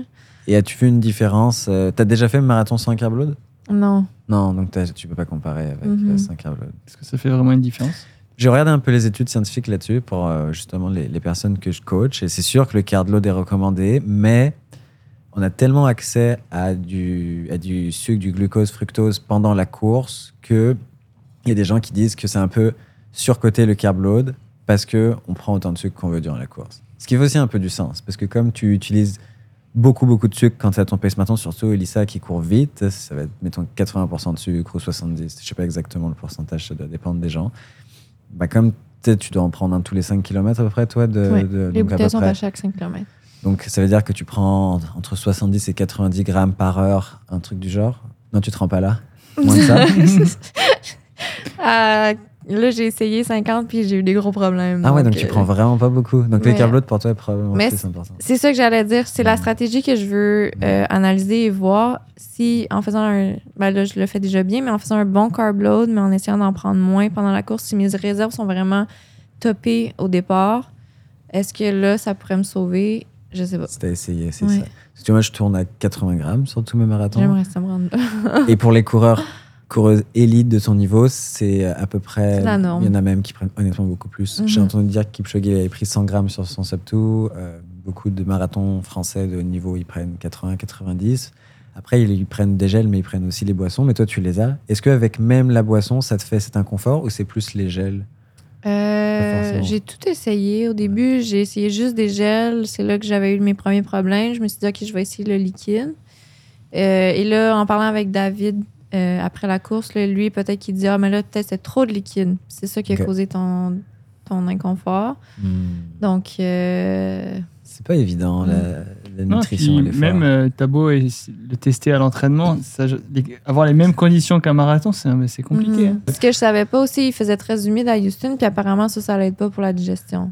C'est ce que j'ai appris. Là, donc, Ça euh, ne m'étonnerait pas parce qu'il y a plus de sang qui doit être envoyé vers les muscles et tout. Ouais. Je crois que c'est ça aussi la raison pour laquelle c'est plus dur quand on court vite. Parce que plus tu cours vite, plus il y a de sang qui est envoyé dans les muscles, et moins il y en a dans l'estomac. Mhm. quand tu as plus de sang dans l'estomac, ça devient difficile de digérer. Et comme tu peux jamais faire ça à l'entraînement, même quand tu fais des pace marathon sur 18, 20, 21 km à l'entraînement, bah, il t'en manque la moitié quand même. que c'est dur. Et donc, c'est un des gros facteurs aussi, parce qu'on n'a pas tant parlé, mais qui a fait que tu n'as pas fait le temps que tu voulais à Houston. Mhm. Donc, tu as dû t'arrêter deux fois. Oui. Ça t'a fait perdre plusieurs minutes, juste les arrêts, plus le fait que ça t'a cassé ton rythme totalement. Ouais, puis ça m'a causé, dans le fond, j'étais complètement déshydratée. À 35 km, j'avais, j'ai commencé à avoir une grosse crampe. là. J'étais Ok. j'étais pas capable de respirer normalement. Euh, sinon, je, je- ça, ça me bloquait. Là, donc, euh, Puis à ce moment-là, tu te dis quoi? Est-ce que tu vois tout de suite ta course qui comme est foutue entre guillemets ou tu te dis peut-être que ça va passer Euh, ben, si, je peux repartir, dans le fond, c'est que j'ai commencé à sentir que j'allais avoir des problèmes à 18 km. J'avais réussi à trouver un gars dans la course qui, qui faisait exactement le pace que je voulais. Puis, euh, à 18 km, je me disais, c'est dommage, je peux pas déjà le perdre, je suis même pas à moitié. Puis, ce gars-là, comme il me paissait, on regarde mes splits jusqu'à 30 km, euh, c'était c'était quasiment le même pace. là, on était super constant. Euh, donc, je me suis dit, je vais, je vais rester avec lui le plus longtemps possible. Puis, j'ai pris ma bouteille à 25 km. Puis là, ça m'a comme vraiment trigger mon, mon, mon estomac. Puis, à 25 km, dans le fond, il a fallu que j'arrête comme d'urgence, dans le fond. Euh, puis là, j'ai perdu le gars. Mais niveau énergie et jambes, j'étais vraiment bien encore à ce moment-là. Ce qui est encore plus frustrant parce Oui. que Ouais. limité parce que tu peux Ouais. plus euh, digérer Ouais. ce que tu manges. Exactement. Mais cet arrêt-là était quand même rapide étant donné que c'était comme, comme tellement urgent que ça, ça a vraiment été rapide. Euh, ça faisait, dans le fond, moi, je lapais ma montre à chaque 5 km. Donc, ça faisait 2 km que j'avais lapé ma montre. Puis, j'ai perdu 6 secondes par kilomètre avec l'arrêt. Puis, j'ai été capable de le reprendre quand j'ai relapé mon 30 kilos. Ok. Donc, à ce moment-là, j'étais super bien. Puis, mon mental est revenu positif. Que Je me suis dit, hey, tu sais, comme tu es encore dans la course, tu es encore sur tes pèses, ça va bien. Mm. Euh, Non, même sur l'application, on voyait que tu avais l'air d'être parti conservateur, Ouais. conservatrice, pardon. Puis au- au fur et à mesure que ça, la course avançait, bah, Ouais. ton, estimé, estime, enfin, ton temps final estimé et commençait à descendre en fait. Fait que ouais. si, C'était ça. Dans le fond, le, le gars, on avait pas mal la même stratégie, mais lui, ce qu'il me dit, c'était en miles, mais il m'avait dit 5 miles au, au pace qu'on était au début, qui était comme 3,35 par kilomètre. Puis ensuite, il m'avait dit 15 miles au pace de 2,30. Puis ensuite, les derniers 6 miles, il voulait tout donner, puis essayer d'aller chercher 2,28. Puis je l'ai trouvé sur Strava, il a fait 2,28,50. Oh my god, t'avais le pacer parfait pour cette journée-là. là. Excellent. Honnêtement, j'étais vraiment frustrée. Ah, puis quand on voit tes allures, là, j'ai pris juste les allures autour du 31e, parce que c'est à peu près là où ça ralentit. Mhm. Mais on voit que là, peut-être c'est pas du tout un problème de forme, d'énergie, de muscles et tout. C'est c'est genre juste Euh, ça. ouais. Puis je savais aussi, comme j'ai déjà eu des problèmes de digestion par le passé, puis même si j'arrête une fois, je sais que ça va revenir. C'est- tellement. euh, on dirait qu'une fois que ça passe, ça, ça l'arrête plus. Là. Exact. Et là, tu as deux choix. Soit tu dis j'arrête d'en prendre, mais de ce que j'ai vu des articles scientifiques, c'est que si tu arrêtes, c'est encore pire. Après, tu peux encore moins remanger. C'est pour ça que les trailers, une des règles, c'est genre jamais s'arrêter de manger. pas. Parce qu'après, c'est comme le, tout l'afflux du sang t'es dans l'estomac. Le fait de manger, ça force du sang à aller dans l'estomac, mais si Mhm. Hmm. c'est compliqué là. Fait qu'une un des conseils, c'est paradoxalement d'essayer de continuer de manger, Mhm. de manger probablement moins, mais sinon, en plus d'avoir mal à l'estomac, tu vas avoir des problèmes d'énergie. Fait que c'est comme la double, Ouais, ouais. double peine. la double peine. Fait Ouais. que toi, as-tu continué de manger ou t'as arrêté à ce J'ai moment-là? essayé, mais c'est que j'avais un gros mal de cœur aussi. Là, donc, euh, prendre du sucre en même temps. J'ai vraiment essayé parce que j'avais eu des discussions avec David par le passé de, justement, comme tu dis, de. Puis un peu les mal de cœur aussi, apparemment, c'est justement, tu es en manque de sucre, en manque d'énergie, puis c'est de te forcer à en prendre, puis ça va Ouais. disparaître. Euh, fait que là, mais à 32, j'ai recommencé à avoir des problèmes, puis c'était la fin. Là, après, mentalement, j'étais plus là, là. Ça me tentait plus de, de forcer euh, rien. là. Mais t'as pas de temps ralenti. Enfin, faire 2,34 dans ces conditions, bon, bah, ça laissait présager sûrement un gros chrono, mais t'as pas, tu faisais du 3,45, euh, Mhm. 3,40, mais voilà, t'arrivais quand même à, à courir vite. Quoi. Est-ce que tu penses que tu vas recontacter le gars pour son prochain marathon pour qu'il te pace ou... Ça serait un bon plan. Il, était tellement gentil. En plus, je l'ai accroché, je pense, à comme 15 km si je le suivais derrière. Puis euh, là, j'ai comme, Ah, je suis désolée. Il dit, refais plus ça. Puis après, il est comme, ah, c'est juste une blague. il était vraiment sympathique. Puis, tu sais, on a dépassé. euh, Il y a une autre élite qui s'est joint à nous, puis elle s'est mise derrière moi. Puis on a dépassé une élite. Puis c'est une Canadienne. Fait que je me suis comme tassée pour euh, l'encourager un peu. Puis euh, en niaisant, il dit, ah, embarque dans le train. Donc, il était. Lui, je pense qu'il vivait. Est-ce que c'est un. Canadien ou un Non, je pense que c'est un Américain. Un Américain? je crois. Il t'a dit en anglais euh, Ouais, on parle en anglais. Ouais. Comme cool. anecdote. Il On fait était super gentil. C'est ça, je suis contente de l'avoir trouvé sur Strava. Puis j'ai vu qu'il a réussi son plan. Fait que j'étais contente pour lui. Tu lui as mis un coup d'os, un good job. J'ai écrit un gros commentaire. Ah ouais? je, je les remercie aussi là, parce que dans le fond, les 10 premiers kilomètres, on avait du vent de face. Fait que j'étais contente Ah. d'avoir trouvé quelqu'un pour me couper Ah, le puis c'est vent. un gars, fait que tu pouvais vraiment le prendre comme par avant là. Ouais. Ok, euh, je vois que tu as une bague euh, Oura. Oui. J'ai mis longtemps avant de le voir. Toi, tu l'as vu? Ah, je l'ai eu direct. Alors, c'est ouais, c'est quand même imposant. Euh, et j'avais une question par rapport à tech, pas tech. Tu sais, il y a des coureurs qui sont genre à fond sur les données, les data, euh, toujours plus les huit fichiers Excel et tout. Mhm. Euh, Est-ce que ça fait longtemps que tu l'as Ça fait un an. Un peu plus qu'un an, ouais. Fait que j'explique vite fait pour ceux qui savent pas. Le Bagura, euh, il y, a, il y a aussi une équivalence que tu avais eu, c'est euh, les bracelets Le Whoop. euh, Whoop. C'est à peu près la même chose. En gros, ça prend ton rythme cardiaque et toutes sortes de données pour avoir une idée de l'état de fatigue dans lequel est, dans lequel t'es, euh, le temps de récupération entre les séances, comment tu dors, ce genre de choses qui peuvent t'aider à améliorer ta récupération Mhm. et mieux t'entraîner. Euh, moi, j'hésitais à en acheter une. Fait que justement, j'ai des questions là-dessus. Oui. Euh, et j'ai mon coach qui en a une aussi depuis quelques temps. Et de ce que j'ai lu de la littérature scientifique, c'est une des bagues qui est les plus précises en termes de données. Tu trouves ça utile? Euh, oui, ben c'est ça. Au début, je l'avais pris vraiment pour le sommeil. Puis encore là, c'est David qui m'avait recommandé de la, la prendre. Euh, puis c'est lui qui analysait toutes mes données. là. Moi, il- je mettais lui, la bague, gars, puis euh, j'envoyais les données, puis il me disait si j'étais bonne ou pas. Mais euh, à partir de mon camp d'entraînement en Équateur, justement, j'ai commencé à plus regarder comment ça allait. Puis euh, il y a une donnée qui s'appelle, attends, en anglais, c'est HRV. Le HRV, ouais, F, le- variant. la VFC. Oui, c'est ça. Ouais. La variation de la fréquence cardiaque, dans le fond. Puis euh, ça, c'est intéressant. Dans le fond, tu veux que plus elle est haute, euh, mieux c'est, dans le fond. C'est 100%. Donc, euh, puis ce qui est intéressant, c'est quand j'ai voyagé entre Houston et. non, entre l'Équateur et Houston. Ouais. ça m'a pris 5-6 jours. Là, ma- ton retour du camp, en fait, quand tu es descendu Ouais. d'altitude. Le voyagement, j'ai réalisé que le voyagement m'affecte beaucoup. Tu penses que c'est le voyagement ou l'altitude ou les deux? Probablement les deux. Ok. Ouais, j'ai les deux- grosses semaines aussi que tu venais Ouais, d'avoir. c'est ça. Mm. Donc, euh, c'était intéressant, mais après, tu voyais que la semaine avant le marathon, ça faisait juste augmenter, puis être stable après en, des, des données qui étaient hautes pour moi. Là, donc, c'était très positif pour Et t'es ça. descendu euh, à quel moment? À J- combien? Euh, le 28 décembre, fait que euh, 15 j'ai couru le 15, fait que 15 plus 3. 18. Ouais, voilà. Donc un peu moins de trois semaines. Mhm. Moi, c'est ce que j'avais fait avant Ottawa, donc on a voulu reproduire la même, la même chose vu que ça a bien fonctionné pour. Ottawa. Et si tu étais descendu à J-14, est-ce que tes données auraient été comme moins bonnes ou- Euh, j'ai jamais testé. Non, mais c'est ça que j'allais dire tantôt, tu vas voir, puis si ça se passe bien, ben, peut-être que J14 pour toi, c'est bon. Ouais, parce qu'il y a beaucoup ce truc aussi. Des fois, c'est du hasard. Des fois, tu Mhm. fais un truc, ça marche et tu fais toujours la même chose. Alors que, si je veux dire, s'il y a des gens qui ça marche, trois semaines de taper, d'autres deux, il y en a qui font dix jours. Putain, il y a tous les niveaux là qui font ça. Fait que... Je pense que j'avais décidé 18 à la base parce que si je me rappelle bien encore, puis si je dis pas n'importe quoi, le deuxième pic est, quand- est entre 15 à 21. Donc pile dans le milieu. Ouais, ouais. Ok. Moi, je suis pile dans. Entre les deux pics. je suis pile quand t'es comme. Mais je me sentais bien. J'ai commencé à me sentir bien quelques jours avant aussi. Là, donc ça se peut que ton Ouais. y rentre. Puis ça dépend ce que tu fais aussi en Oui. altitude. Moi, j'y serais beaucoup plus longtemps. Donc, bref, ça me rassure.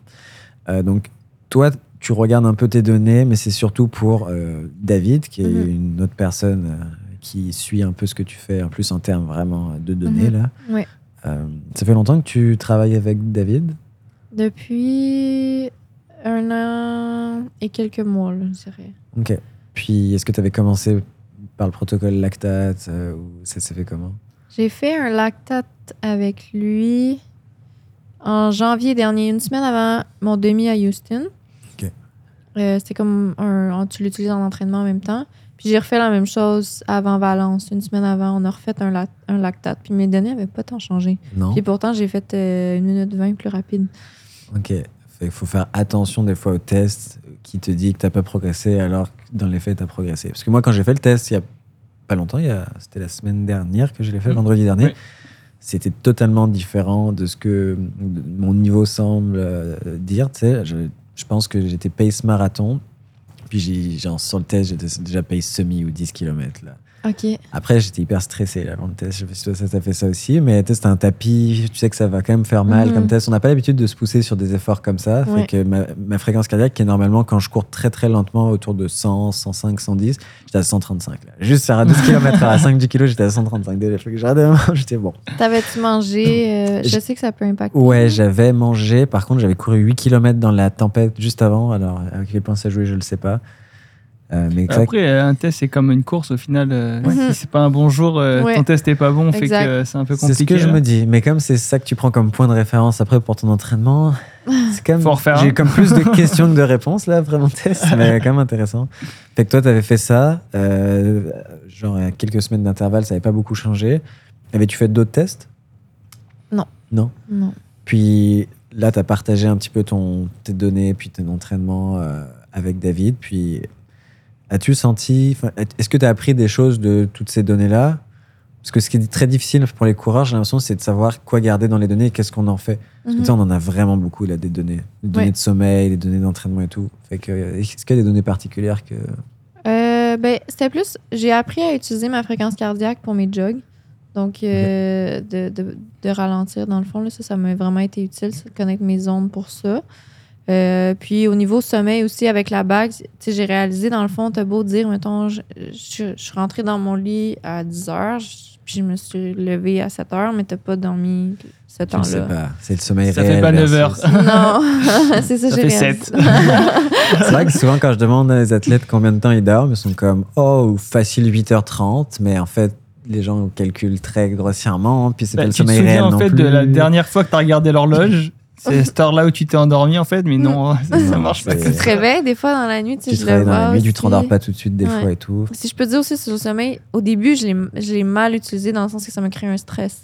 L'anxiété de performance du sommeil, Ouais, ça ouais. existe vraiment en psychologie. Fait Mm. que c'est ça, j'étais comme, ah, finalement, je dors pas tant que ça, faudrait que je dors plus, puis je dormais moins. Et là, tu dormais moins. Et ça, c'est classique, là, Ouais. tout le temps, à chaque fois. C'est pour ça qu'il faut faire attention avec Mhm. les interventions en sommeil, parce que euh, tu, tu, tu vois tellement l'importance du sommeil d'un coup que si tu loupes une nuit, tu as l'impression que tu loupes euh, ta séance de la journée et que ça va plus du tout. Tu vois ce que je veux dire? Alors que c'est naturel d'avoir des mauvaises journées, oui. des mauvaises nuits. Mhm. Je les ai utilisés pendant un an, un an et demi. Ça a montré quoi faire.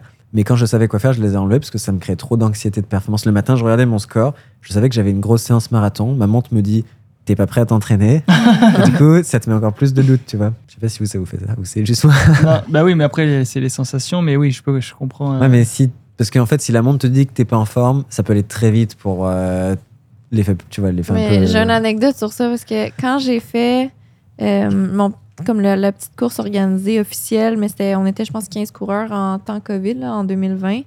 Euh, je me rappelle, je faisais mon warm-up, puis Garmin m'envoie tout le temps des, le niveau de, de, de La- forme. que La jauge, là, J'étais, rouge ouvert. je pense que c'était le niveau euh, le plus.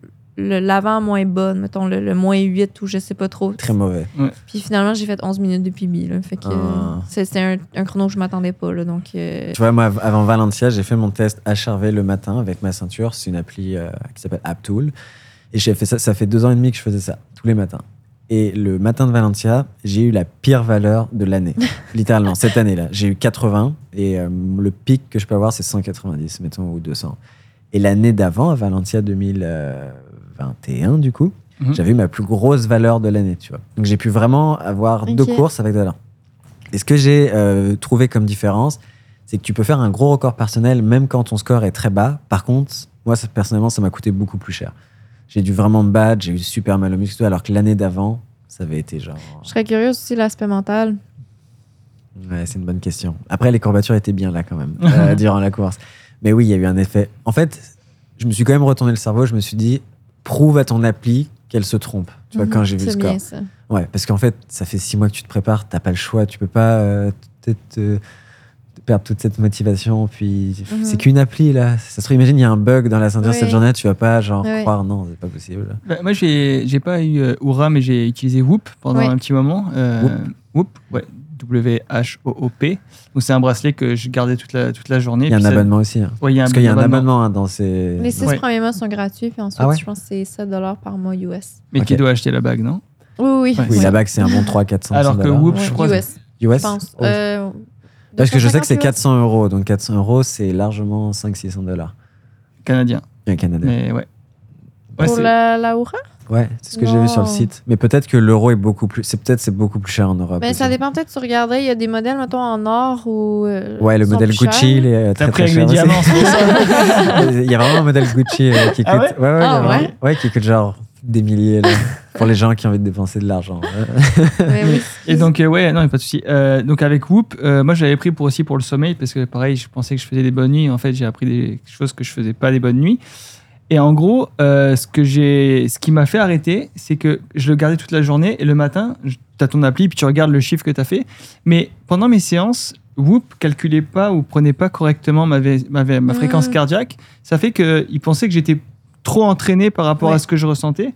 Fait qu'au final, je dis, mais, mais tu me dis toujours la même chose. Quand je, reg- quand je compare euh, avec un cardio-fréquence-mètre et puis Whoop, bah, c'est dans le tapis en fait. Ouais. Donc, après, j'ai commencé à questionner les données. Je fais, mais tu dis que j'ai tant de, de pourcentage de récupération.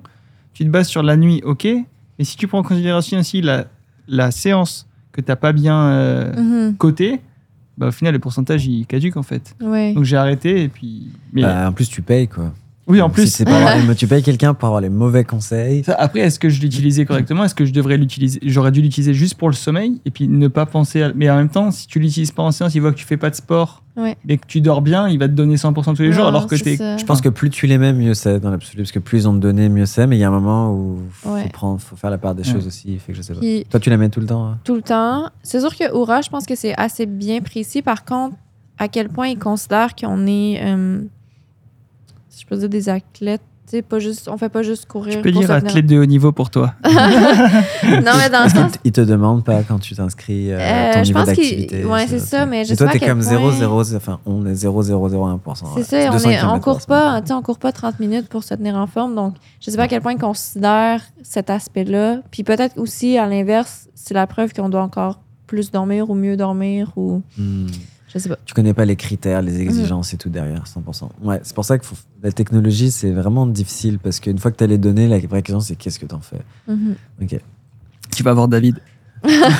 Ouais, c'est ça. Et t'as- des fois, tu as plus de, questions que de réponses David, aussi. va avoir une file devant son bureau demain. Ouais, exact. Oura, ça te permet de euh, suivre ton sommeil. Et euh, est-ce que justement, au niveau du sommeil, euh, il y a des choses que tu as changées récemment? Ben oui, c'est sûr que dans le fond, euh, quand j'ai eu la bague, je réalisais que mes nuits de, étaient assez courtes. Puis, euh, un, premier conseil que j'avais eu, c'est faire des siestes pour compenser, puis essayer d'aller chercher, mettons, ton 9 heures recommandé. Ben, tu fais, mettons, tu dors 8 heures, tu fais une sieste, de 1 heure, puis tu vas avoir euh, quand même un bon sommeil. Mais là, quand tu travailles, c'est difficile d'arriver à faire ça. Avant Berlin, c'était l'été, j'allais me dormir dans mon auto. Il faisait Ah ouais? vraiment chaud. c'est la chaleur qui me réveillait à un certain point parce que là, j'avais trop chaud. T'allais dormir dans ton auto parce que tu mettais la clim? Non. Ok. Mais je- ça, Mais- je, mais je tu le faisais juste plus. Mais Ah, quand même. Je, je finissais par avoir chaud. Mais oui, c'était mon moyen de faire ma sieste, c'était d'aller dormir dans mon auto. Ok. Est-ce que les siestes, c'est quelque chose que tu as implémenté de façon régulière ou c'est très sporadique?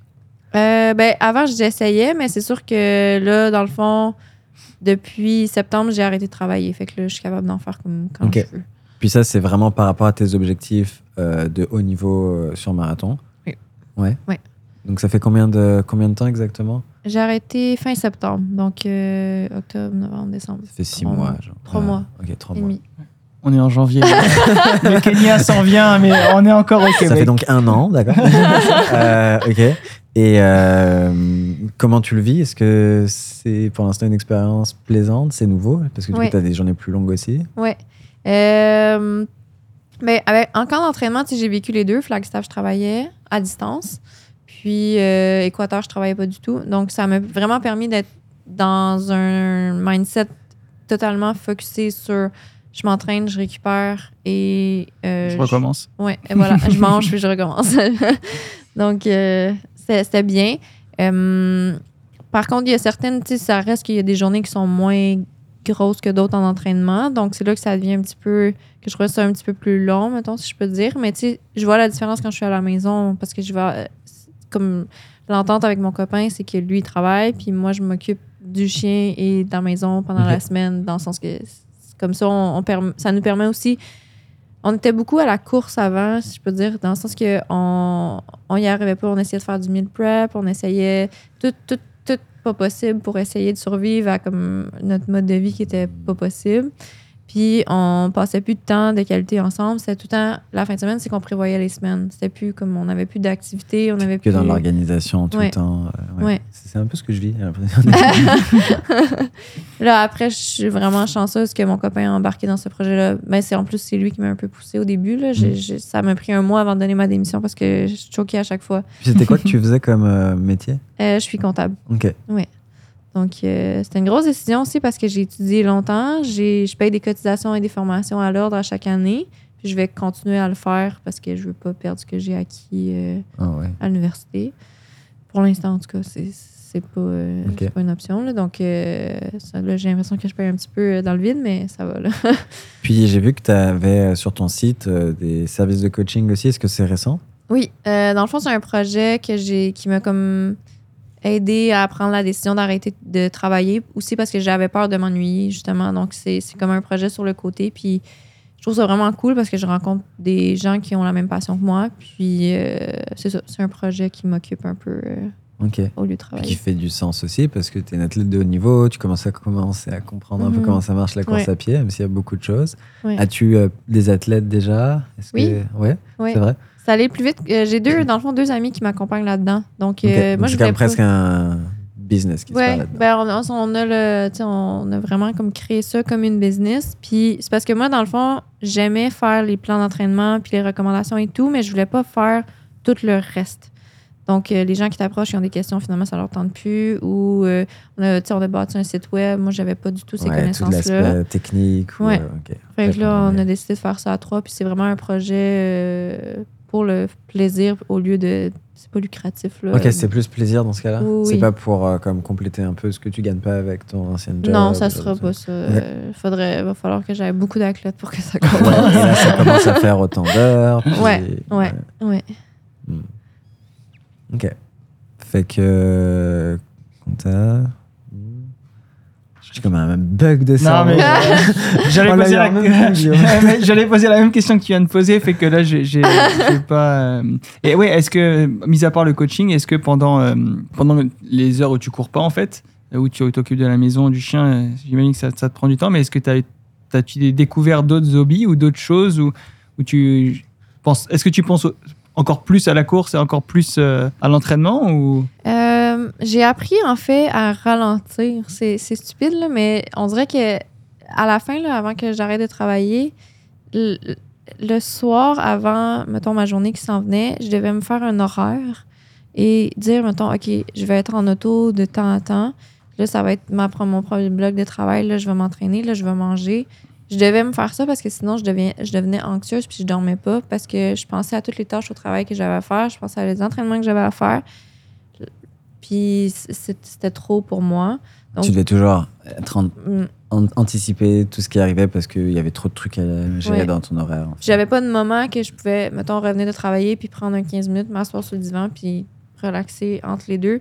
C'est OK, je reviens, je me change, je m'en vais m'entraîner. Ouais, c'était tout jamais, était en fait. comme calculé au quart de tour. là. Tu sentais que ça te fatiguait mentalement? Oui. Ouais. Oui. Ben, c'est aussi le travail que j'avais. Dans le fond, j'étais contrôleur financière d'une entreprise. Donc, puis c'est une, une PME en grande croissance. Donc, j'ai grandi avec cette, cette euh, compagnie-là. Puis, il y avait des décisions pour l'expérience que j'avais qui m'ont demandé beaucoup. Donc, euh, une charge mentale énorme. Là, de, puis, tu sais, on a eu des cas de fraude, des trucs comme ça. Donc, ça a été de tout gérer des. Des qu'il y avait du stress, là. dans ton travail Ouais. là aussi. Ouais. Ok, fait que C'était pas de tout repos avec Ouais. la course à côté et tout. Non. Puis une job comme ça, si tu veux partir en camp d'entraînement, si tu veux partir, c'est compliqué aussi. Mhm. Ouais. Et Est-ce que ton coach, euh, pendant tes entraînements, euh, il prenait ça en, en considération, ce- ce- cette charge mentale Ou est-ce que ça explique aussi le, le fait que tu t'es soit passé euh, à un autre niveau, vu tes Mhm. performances? Ouais, ben c'est ça. Je pense aussi que le, on dit, OK, je suis montée à 175 dans la préparation, mettons, pour Ottawa, mais ça a été peut-être une semaine, tandis que là, toute l'automne, j'ai eu plusieurs semaines en euh, 175, 180, 190. Fait que ça m'a permis d'être plus constante aussi au niveau de mon volume, puis d'en faire un petit peu plus, là. Puis pour quasiment moins de fatigue, parce que j'étais capable de mieux récupérer. Ouais, donc ça t'a montré que c'était un peu comme si tu avais montré la stress que ça t'apportait ton boulot avant, vu que tu l'avais enlevé là. Parce que euh, bah, tu- avec les gens que tu coaches, j'imagine qu'ils ont tous un travail, qui certains ont une vie de famille et tout, et puis moi aussi, et c'est ce que je vois souvent, le plus gros travail à faire, c'est sur ce qu'ils font à côté, pas directement à la course. Mhm. Il y a beaucoup de gens qui peuvent pas rentrer leur volume parce que, tu soit trop de trucs, soit juste mal organisé. Et souvent, c'est mal organisé. Ça, c'est... Mhm. Moi, ça a été mon cas, là. On a beaucoup parlé l'autre Mhm. fois dans le premier épisode d'organisation. Mais en fait, tu te rends compte que si t'es mal organisé, même un tout petit peu, tu perds des heures sur une Oui. semaine. là. Oui, c'est vrai. Toi, t'as dû le voir. Après, toi, je pense pas que t'étais mal organisé. Ça va à mon niveau, là. Mais genre, moi, des fois, c'est, c'est beaucoup d'heures. c'est vrai que tu as, parlé souvent d'organisation, même autant de temps d'emploi du temps ou autre. Et c'est vrai que c'est quelque chose, je pense que tous les coureurs, que tu aies un travail ou que tu pas de travail, je pense que l'organisation, que ce soit au niveau de la nutrition ou de l'entraînement, savoir où est-ce que tu vas faire ta séance, où est-ce que tu vas t'entraîner? Enfin, je sais pas si ça vous le fait, mais quand j'ai des, suivant les séances que j'ai ou les sorties longues, bah, je réfléchis déjà à l'avance où est-ce que je vais pouvoir Ouais. le faire, où est-ce qu'il y a moins de feux rouges, où est-ce que ça peut être Mhm. plus déneigé, par exemple, en hiver. Mhm. Fait que je pense que on, on sous-estime peut-être euh, beaucoup À 100%. l'organisation. Le, boulot à côté, le stress que tu as, des fois les problèmes de, de sommeil, c'est souvent, pas tout le temps, mais ça peut arriver que ce soit lié au, euh, au problème avec ton boulot. tu. Mhm. Problème avec euh, ta hiérarchie, problème avec ton boss, problème, ce genre de trucs. Là, en tout cas, c'est ce que je vois avec mes athlètes. C'est toujours ça qui les stresse. Quand t'es pas bien dans ton boulot aussi, là, c'est Mhm. super stressant. Fait que voilà, faites comme il dit ça. Je dis ça. Non, mais c'est vrai que des fois, juste alléger, ça Oui, fait vraiment du bien. mais Ça, T'es pas obligé de passer du tout au tout, mais des Exact. fois, t'es en- oh, la petite promotion en plus qui va te faire Mhm. plus d'argent, mais en fait, qui va te créer un stress énorme, moins de temps. Et comme tu dérives aussi beaucoup de bien-être avec la course à pied, parce que c'est une grosse source de fierté et puis de plaisir, bah, Mhm. tu te l'enlèves et c'est Mhm. dommage. Quoi. Surtout si tu veux faire du marathon. Pour le 5 km et tout, c'est un peu différent, mais le marathon, ça prend vraiment un commitment important. Et ça prend beaucoup de temps là, d'entraînement. là, Ouais. Avec le volume, donc oui. Ouais, exactement. Surtout si t'en fais deux par an. Ouais, et puis tous ces kilomètres. Fait que euh, j'aimerais revenir un peu sur euh, bilan de ta prépa de façon générale ou de même de tes prépas, euh, de ta course aussi. Euh, c'est quoi les choses que tu penses globalement avoir bien faites et que tu veux continuer la saison prochaine? Euh, le volume, je pense que ça me prépare vraiment bien, et puis surtout en fin de course. À- apprendre à ralentir aussi dans les jogs, ça me permet d'être plus, euh, plus forte sur les entraînements d'intervalle ou tempo. Tu l'as changé récemment? Euh, je dirais pas récemment, récemment, mais peut-être dans le dernier un an et demi là, environ. Ouais. Donc, Tu courais trop vite tes jogs? Je pense que oui. À combien? Ça dépendait Genre des jours. 4,30 ou genre Je, de je pouvais aller à 4,15, mais pour moi, wow. ça peut être rapide. Là. 4,15 c'est rapide. Puis je disais que c'est pas jogger. 4,15. là. Toi, c'est rare que tu. Si ce matin, Bah, tu as rare. 4,09, mais c'est comme une séance presque. Ouais, c'était une séance. J'avais une, une 1h45 à, à 4h15 là, mais euh, non, c'est sûr que depuis que je cours avec toi, je fais mes jogs bien plus lents. Je sais pas comment je vais le prendre. Et tu dois bien le prendre parce que je pense que mais c'est un peu aussi le, je pense le mindset que Navarro aussi a commencé à promouvoir. C'est Qu'un bon coureur. euh, qui est Ouais, ça, je, tu sais c'est qui. Ok. ouais. Je- Euh, J'aime beaucoup ça. entre, philosophie. en- entre élites et ils se, ils connaissent aussi. tous.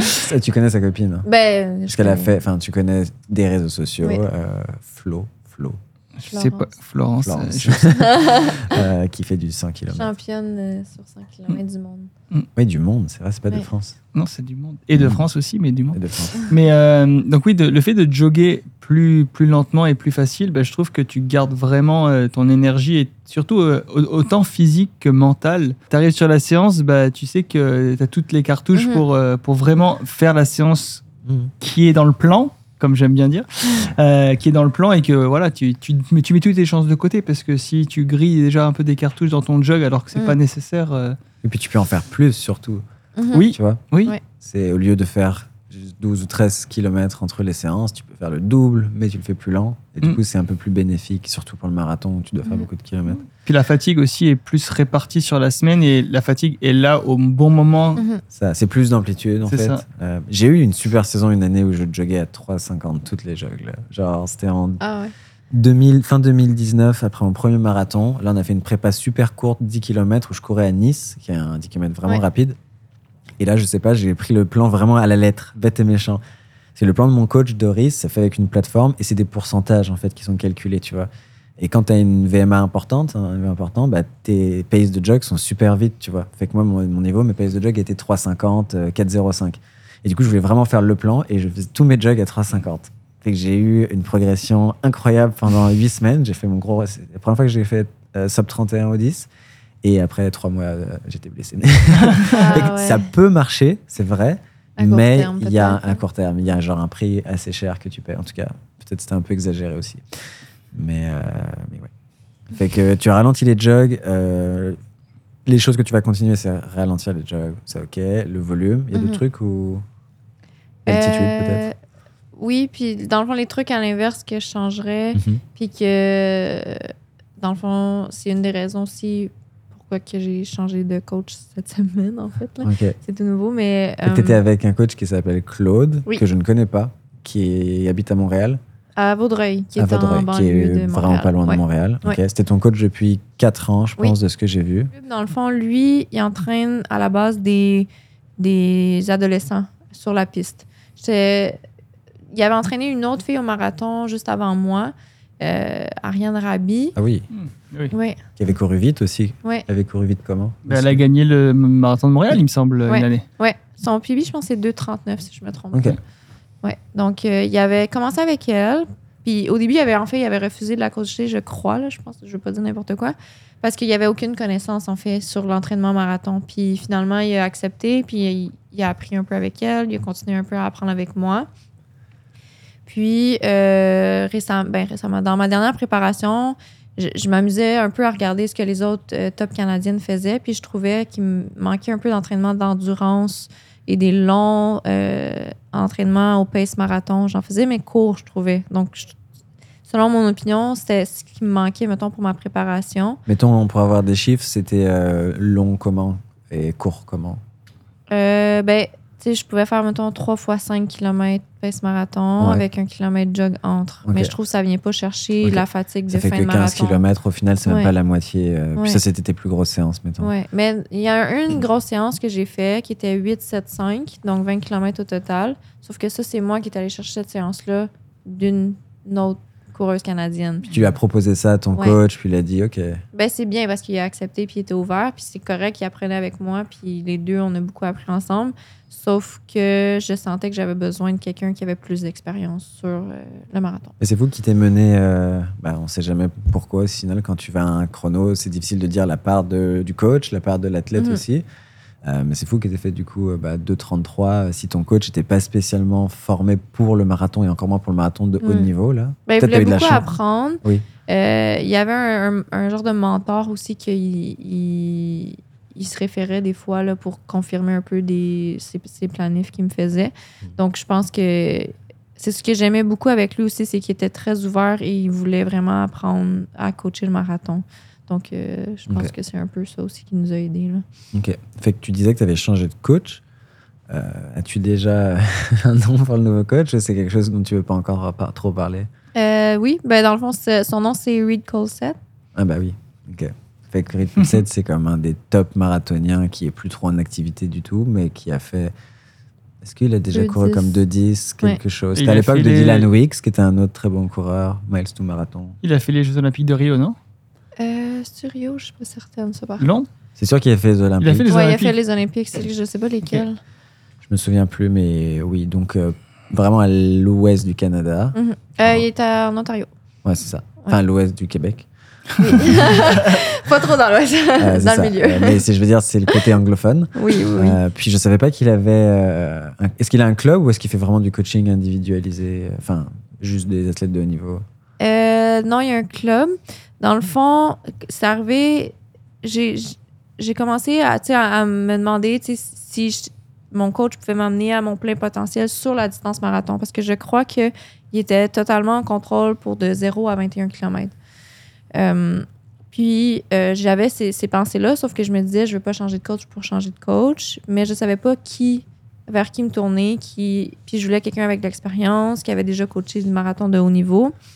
Puis après, Houston, dans le fond, il y a une athlète, euh, Soconi, Christa Duchesne, Mm. une autre olympienne, qui est coachée par Reed. Euh, elle m'a écrit pour savoir comment j'allais. Elle savait que ça n'avait pas bien été. Puis euh, on, on s'est appelé. Puis j'ai décidé, dans le fond, sur le coup, de lui parler un peu de comment je me sentais par rapport à, ce- à ce sujet-là. Puis c'est là que j'ai- aussi, en finissant l'appel, j'ai dit Ah, ben, as-tu des recommandations pour moi? Puis c'est elle qui m'a recommandé, dans le fond, Reed, qui était son coach. J'ai eu des appels avec Reed, puis un, un- un coup de cœur. Il m'a mis comme un peu en confiance. J'ai aimé son approche, puis je me suis dit, euh, on dirait que pour moi, un peu, la vie fait bien les choses, les, les cartes s'alignent, puis je trouvais que j'étais le moment, là. là. là, ouais. Tu le connaissais déjà de nom? Euh, oui, de nom. Je savais c'était qui. Euh, J'avais juste pas, par contre, pensé, je sais pas, on dirait que. Aussi, je m'étais dit, tu changes pas en plein milieu de préparation ou comme vers la fin d'une préparation. Fait que je pense que je trouvais que c'est là, c'était le bon moment. En plus, Puis, sur euh, un- une déception, ce Mhm. qui aide vraiment Ouais. à changer aussi les choses quand t'as Ouais. une déception. Mais j'ai tenu à, tu à, à- mentionner, puis je le mentionne ici aussi. Je crois que Claude m'avait préparé pour courir en bas de 2h30, qui était l'objectif. Mm. Et, et je crois que j'étais prête à courir ça avec sa préparation. Euh, mais je pense que euh, j'avais juste besoin de quelqu'un pour la suite. en- pour, tu je pense pas que c'est sa mauvaise préparation Non, qui a fait ma 100%. Puis il y a l'aspect aussi au bout d'un moment, à- au niveau où t'es, tu veux quelqu'un qui a déjà atteint le plus haut niveau. C'est Mhm. logique parce qu'il l'a déjà vécu et c'est sûr que tu c'est un peu comme si au bout d'un moment, quand t'es avec un coach pendant X années, il t'avait un peu tout appris, Mhm. c'est- c'est correct. Et au bout d'un moment, d'aller avec une autre personne, ça te permet d'apprendre plein de nouvelles choses. C'est c'est comme ça que la vie fonctionne. C'est pas forcément comme trahison, c'est au contraire plutôt une bonne chose de ok, tu m'as appris plein de trucs, maintenant je vais voir quelqu'un d'autre. Ben, C'est ce que Christa m'a dit, en fait. Elle dit, quand, euh, elle dit, moi, j'ai changé pour Reed juste après les Olympiques de Rio. Puis, euh, elle dit, j'avais l'impression, dans le fond, que j'apprenais plus à mon coach qui m'en apprenait. Ok. Donc, c'est le moment que là, c'est dit, c'est peut-être là que. C'est comme dans le travail. Ou alors fait. c'est à son coach de la payer, quoi, peut-être.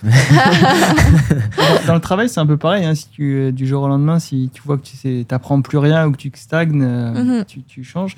Mais euh, donc là, si je comprends bien, tu vas continuer à t'entraîner euh, seul ou tu vas pouvoir intégrer son groupe euh, en Ontario ou comment ça non, va se passer? ça va être seul. Je, D'accord. vais, je reste au Québec.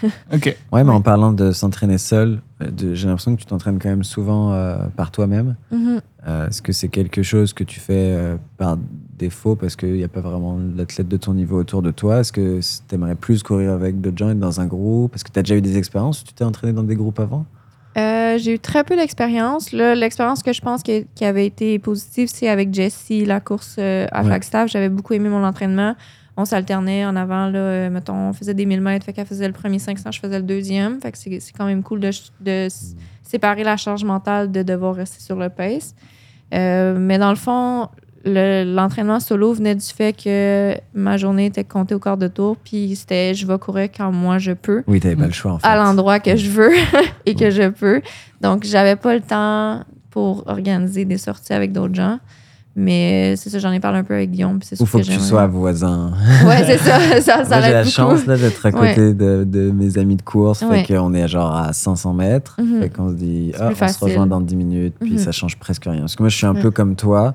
Si ça devait être compliqué de courir avec d'autres gens, je le Ouais. ferais probablement pas. Parce que mais même, peut-être, on n'a vraiment pas le temps, même toi. Là. Ça revient encore à l'organisation. donc, euh, que- Ouais. Ouais. Ouais. Fait que là, tu Oui. es plus dans une dynamique maintenant où tu as plus de temps et tu vas peut-être faire plus d'entraînement de groupe ou au moins les jogs ou les Ouais. choses. Ouais. Il y a Jean-René Caron aussi. Que Ouais, qui est un coureur québécois Ouais. euh, qui fait bien aussi sur le Ouais. marathon. Fait que le- lui, j'ai- on s'était parlé un peu aussi. Peut-être qu'on va essayer de, de se séparer des entraînements de.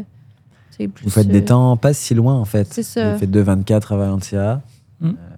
Des fois, si moi je m'entraîne pour un demi, lui pour un marathon, des Mm. fois nos paces peuvent vrai. se rassembler, des trucs comme ça. Donc, euh, 100%. je veux- j'ai- j'aimerais ça trouver des partenaires d'entraînement, ça c'est certain, parce que je pense que ça peut faire une grande différence. là.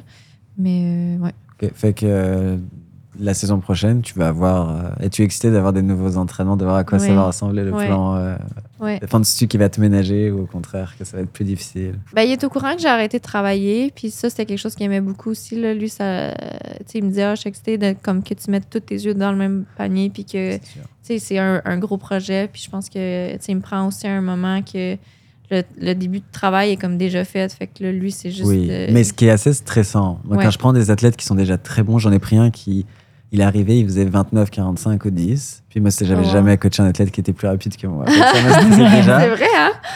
J'ai jamais fait sub 30 au 10. Puis lui, et première prépa, j'étais comme, il faut vraiment que je l'entraîne fort, mais j'ai comme, je suis comme vraiment précautionné avec mes athlètes. Je peux pas les entraîner aussi fort que moi, on dirait. Je sais pas si c'est comme un billet ou quoi, mais j'ai peur de les entraîner trop fort parce que je sais ce que c'est, puis on en fait beaucoup.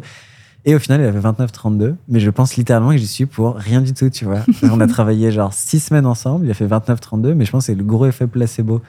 Mais j'étais tellement soulagé parce que je me suis dit, imagine, il fait genre 31. T'es Après 5 semaines de coaching. Ouais, mais après, moi, suivant la course, il y a les conditions et tu, vois, tu peux pas non plus tout calculer, mais je comprends le, Non, le mais stress. c'est euh, stressant et je comprends ce que tu dis euh, quand tu as un athlète qui arrive, qui fait déjà des bons chronos, qui dit j'ai mis mon job de côté, je suis là pour ça. C'est hyper excitant en fait pour un coach parce que c'est le rêve d'un coach d'avoir quelqu'un qui est à fond là-dedans puis qui Tu vis un peu un, un rêve par procuration quand tu as une carrière Mhm. avant aussi? Fait que Ouais. euh, j'ai hâte de voir ce que ça va donner. Oui, moi aussi. Est-ce que tu sais déjà euh, la différence de diffé- enfin, les, les différences entre ce que tu faisais maintenant et ce que tu vas faire? Est-ce que vous avez discuté des différentes séances que, qui Euh, vont venir ou? Ben, en fait, la première chose qui m'a mis en confiance, c'est que tu voyais qu'il était vraiment passionné, puis intéressé, puis il connaît ses affaires. Il y a, le premier appel, euh, il avait analysé mes entraînements depuis le 30 novembre. Puis il avait Ah oui, ressorti euh, Sérieux, toutes quoi. les. Il avait fait ses commentaires. Il a dit OK, ben ça, ça, ça, c'était bon. Ça, j'aurais fait ça différemment pour telle raison. C'est trop bien. Ça, je ferais ça à place de ça. Euh, ou je ferais ça pour la prépara- préparation marathon. Donc. euh, Ouais, donc il t'apprend plus sur le par rapport à ce que tu as fait dans le passé. Ouais. Puis il y avait beaucoup de commentaires positifs. Il dit, en général, c'était très bien. C'est juste qu'il y a des détails que là, on va aller chercher. Puis c'est un peu pour ça que Mais ça joue au niveau temps. des détails maintenant aussi. euh, niveau. Ok. Euh, what next? Les standards olympiques, c'est 2, 26, 50. Est-ce que c'est quelque chose que tu vises euh, pour 2023 Ah Ouais. oui, tu veux faire les, les Ouais. standards 2023 Oui, oui, pour les Jeux. Olympiques? Pardon. Euh, en fait, ça fait très peu longtemps que je me permets de rêver et croire que je peux faire l'équipe olympique. Euh, avec la qualification des championnats du monde, je me suis dit, on sait jamais.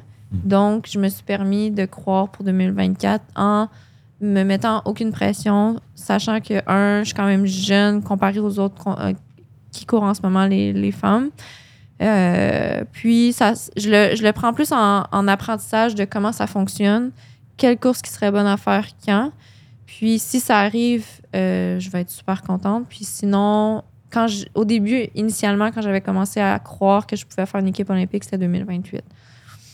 Donc, c'est sûr que j'y crois puis je me mets all-in sur 2024, mais je reste très consciente que j'ai beaucoup, beaucoup de travail à faire encore. Mm. Puis je suis très loin euh, du top 2 canadien. euh, ben, même plus, là, mais les, les deux, les deux plus rapides sont très, très loin de moi. Mais au semi, du coup, tu es vraiment bien Ouais. classé en 2022. Tu es deuxième au semi et septième au marathon en 2022. Ce qui laisse suggérer que tu as cette capacité de progresser énormément maintenant que ton semi il a débloqué aussi. Puis, je veux dire, peut-être que la prophétie de Valencia va se répéter euh, pour le Ouais. marathon parce que ça t'avait quand même bien réussi le parcours de Valencia. Ouais. Euh, fait que euh, nous, c'est ce qu'on te souhaite. Euh, oui, j'avais une question au niveau de tes sponsors parce que sur ton euh, Instagram, tu en as vraiment beaucoup. Oui. Je sais pas, j'étais juste curieux de savoir c'est quoi un peu ta relation avec tes sponsors, Mhm. parce que c'est quelque chose dont on parle assez peu. qui est un peu- Mhm. C'est pas que c'est tabou, mais c'est que c'est des relations un peu professionnelles. Je sais pas ce que tu peux nous dire là-dessus, mais euh, Mhm. est-ce que c'est- ouais.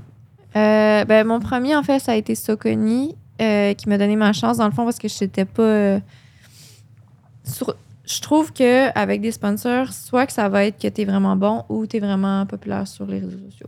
C'est un des deux. Euh, j'avais pas tant. J'avais aucun. J'étais zéro. J'avais pas beaucoup de followers sur Instagram. Puis j'étais pas exceptionnelle. Je veux dire, il y a plein d'autres filles, quand ils m'ont pris, trois ans et demi, qui couraient ce que je faisais. Là.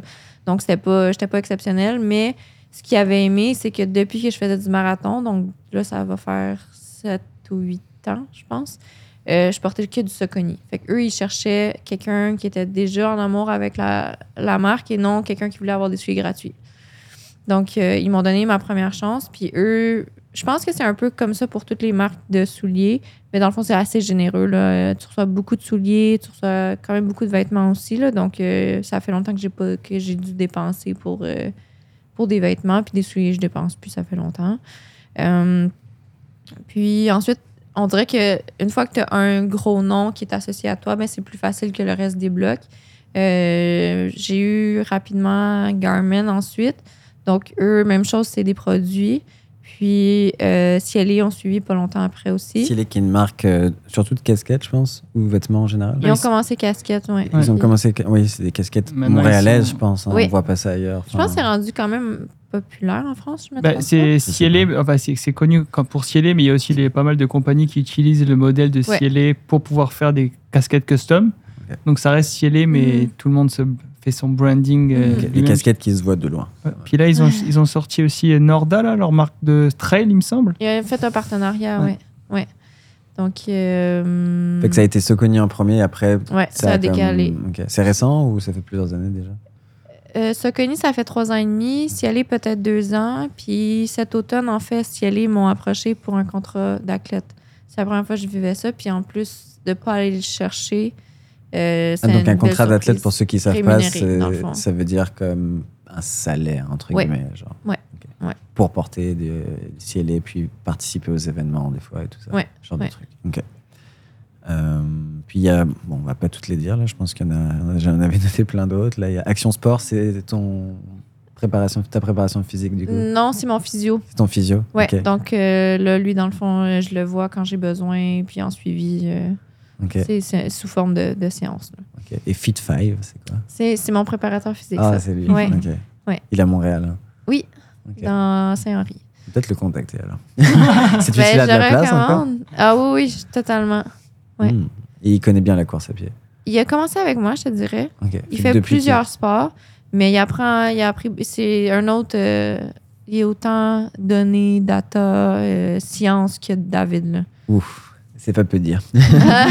c'est c'est pas. Ok. Fait que, ben, merci Elissa pour euh, tout ce qu'on a appris grâce à toi. C'était un Ça épisode vraiment plaisir. intéressant. On est Ouais. allé en profondeur dans beaucoup de sujets. Euh, J'espère que ça vous aura plu aussi. Je vous mets le petit lien de Elissa Instagram. Allez la suivre. Elle met du bon contenu sur la course à pied. Je sais que tu en mets sur Strava aussi. Mhm. Et en attendant, bah, prochain épisode. Est-ce qu'on le dévoile maintenant? C'est toi qui sais. peu. Non, on va pas le dévoiler Ouais. maintenant. Ça va être surprise. Merci de nous avoir écoutés et au prochain épisode. Ciao.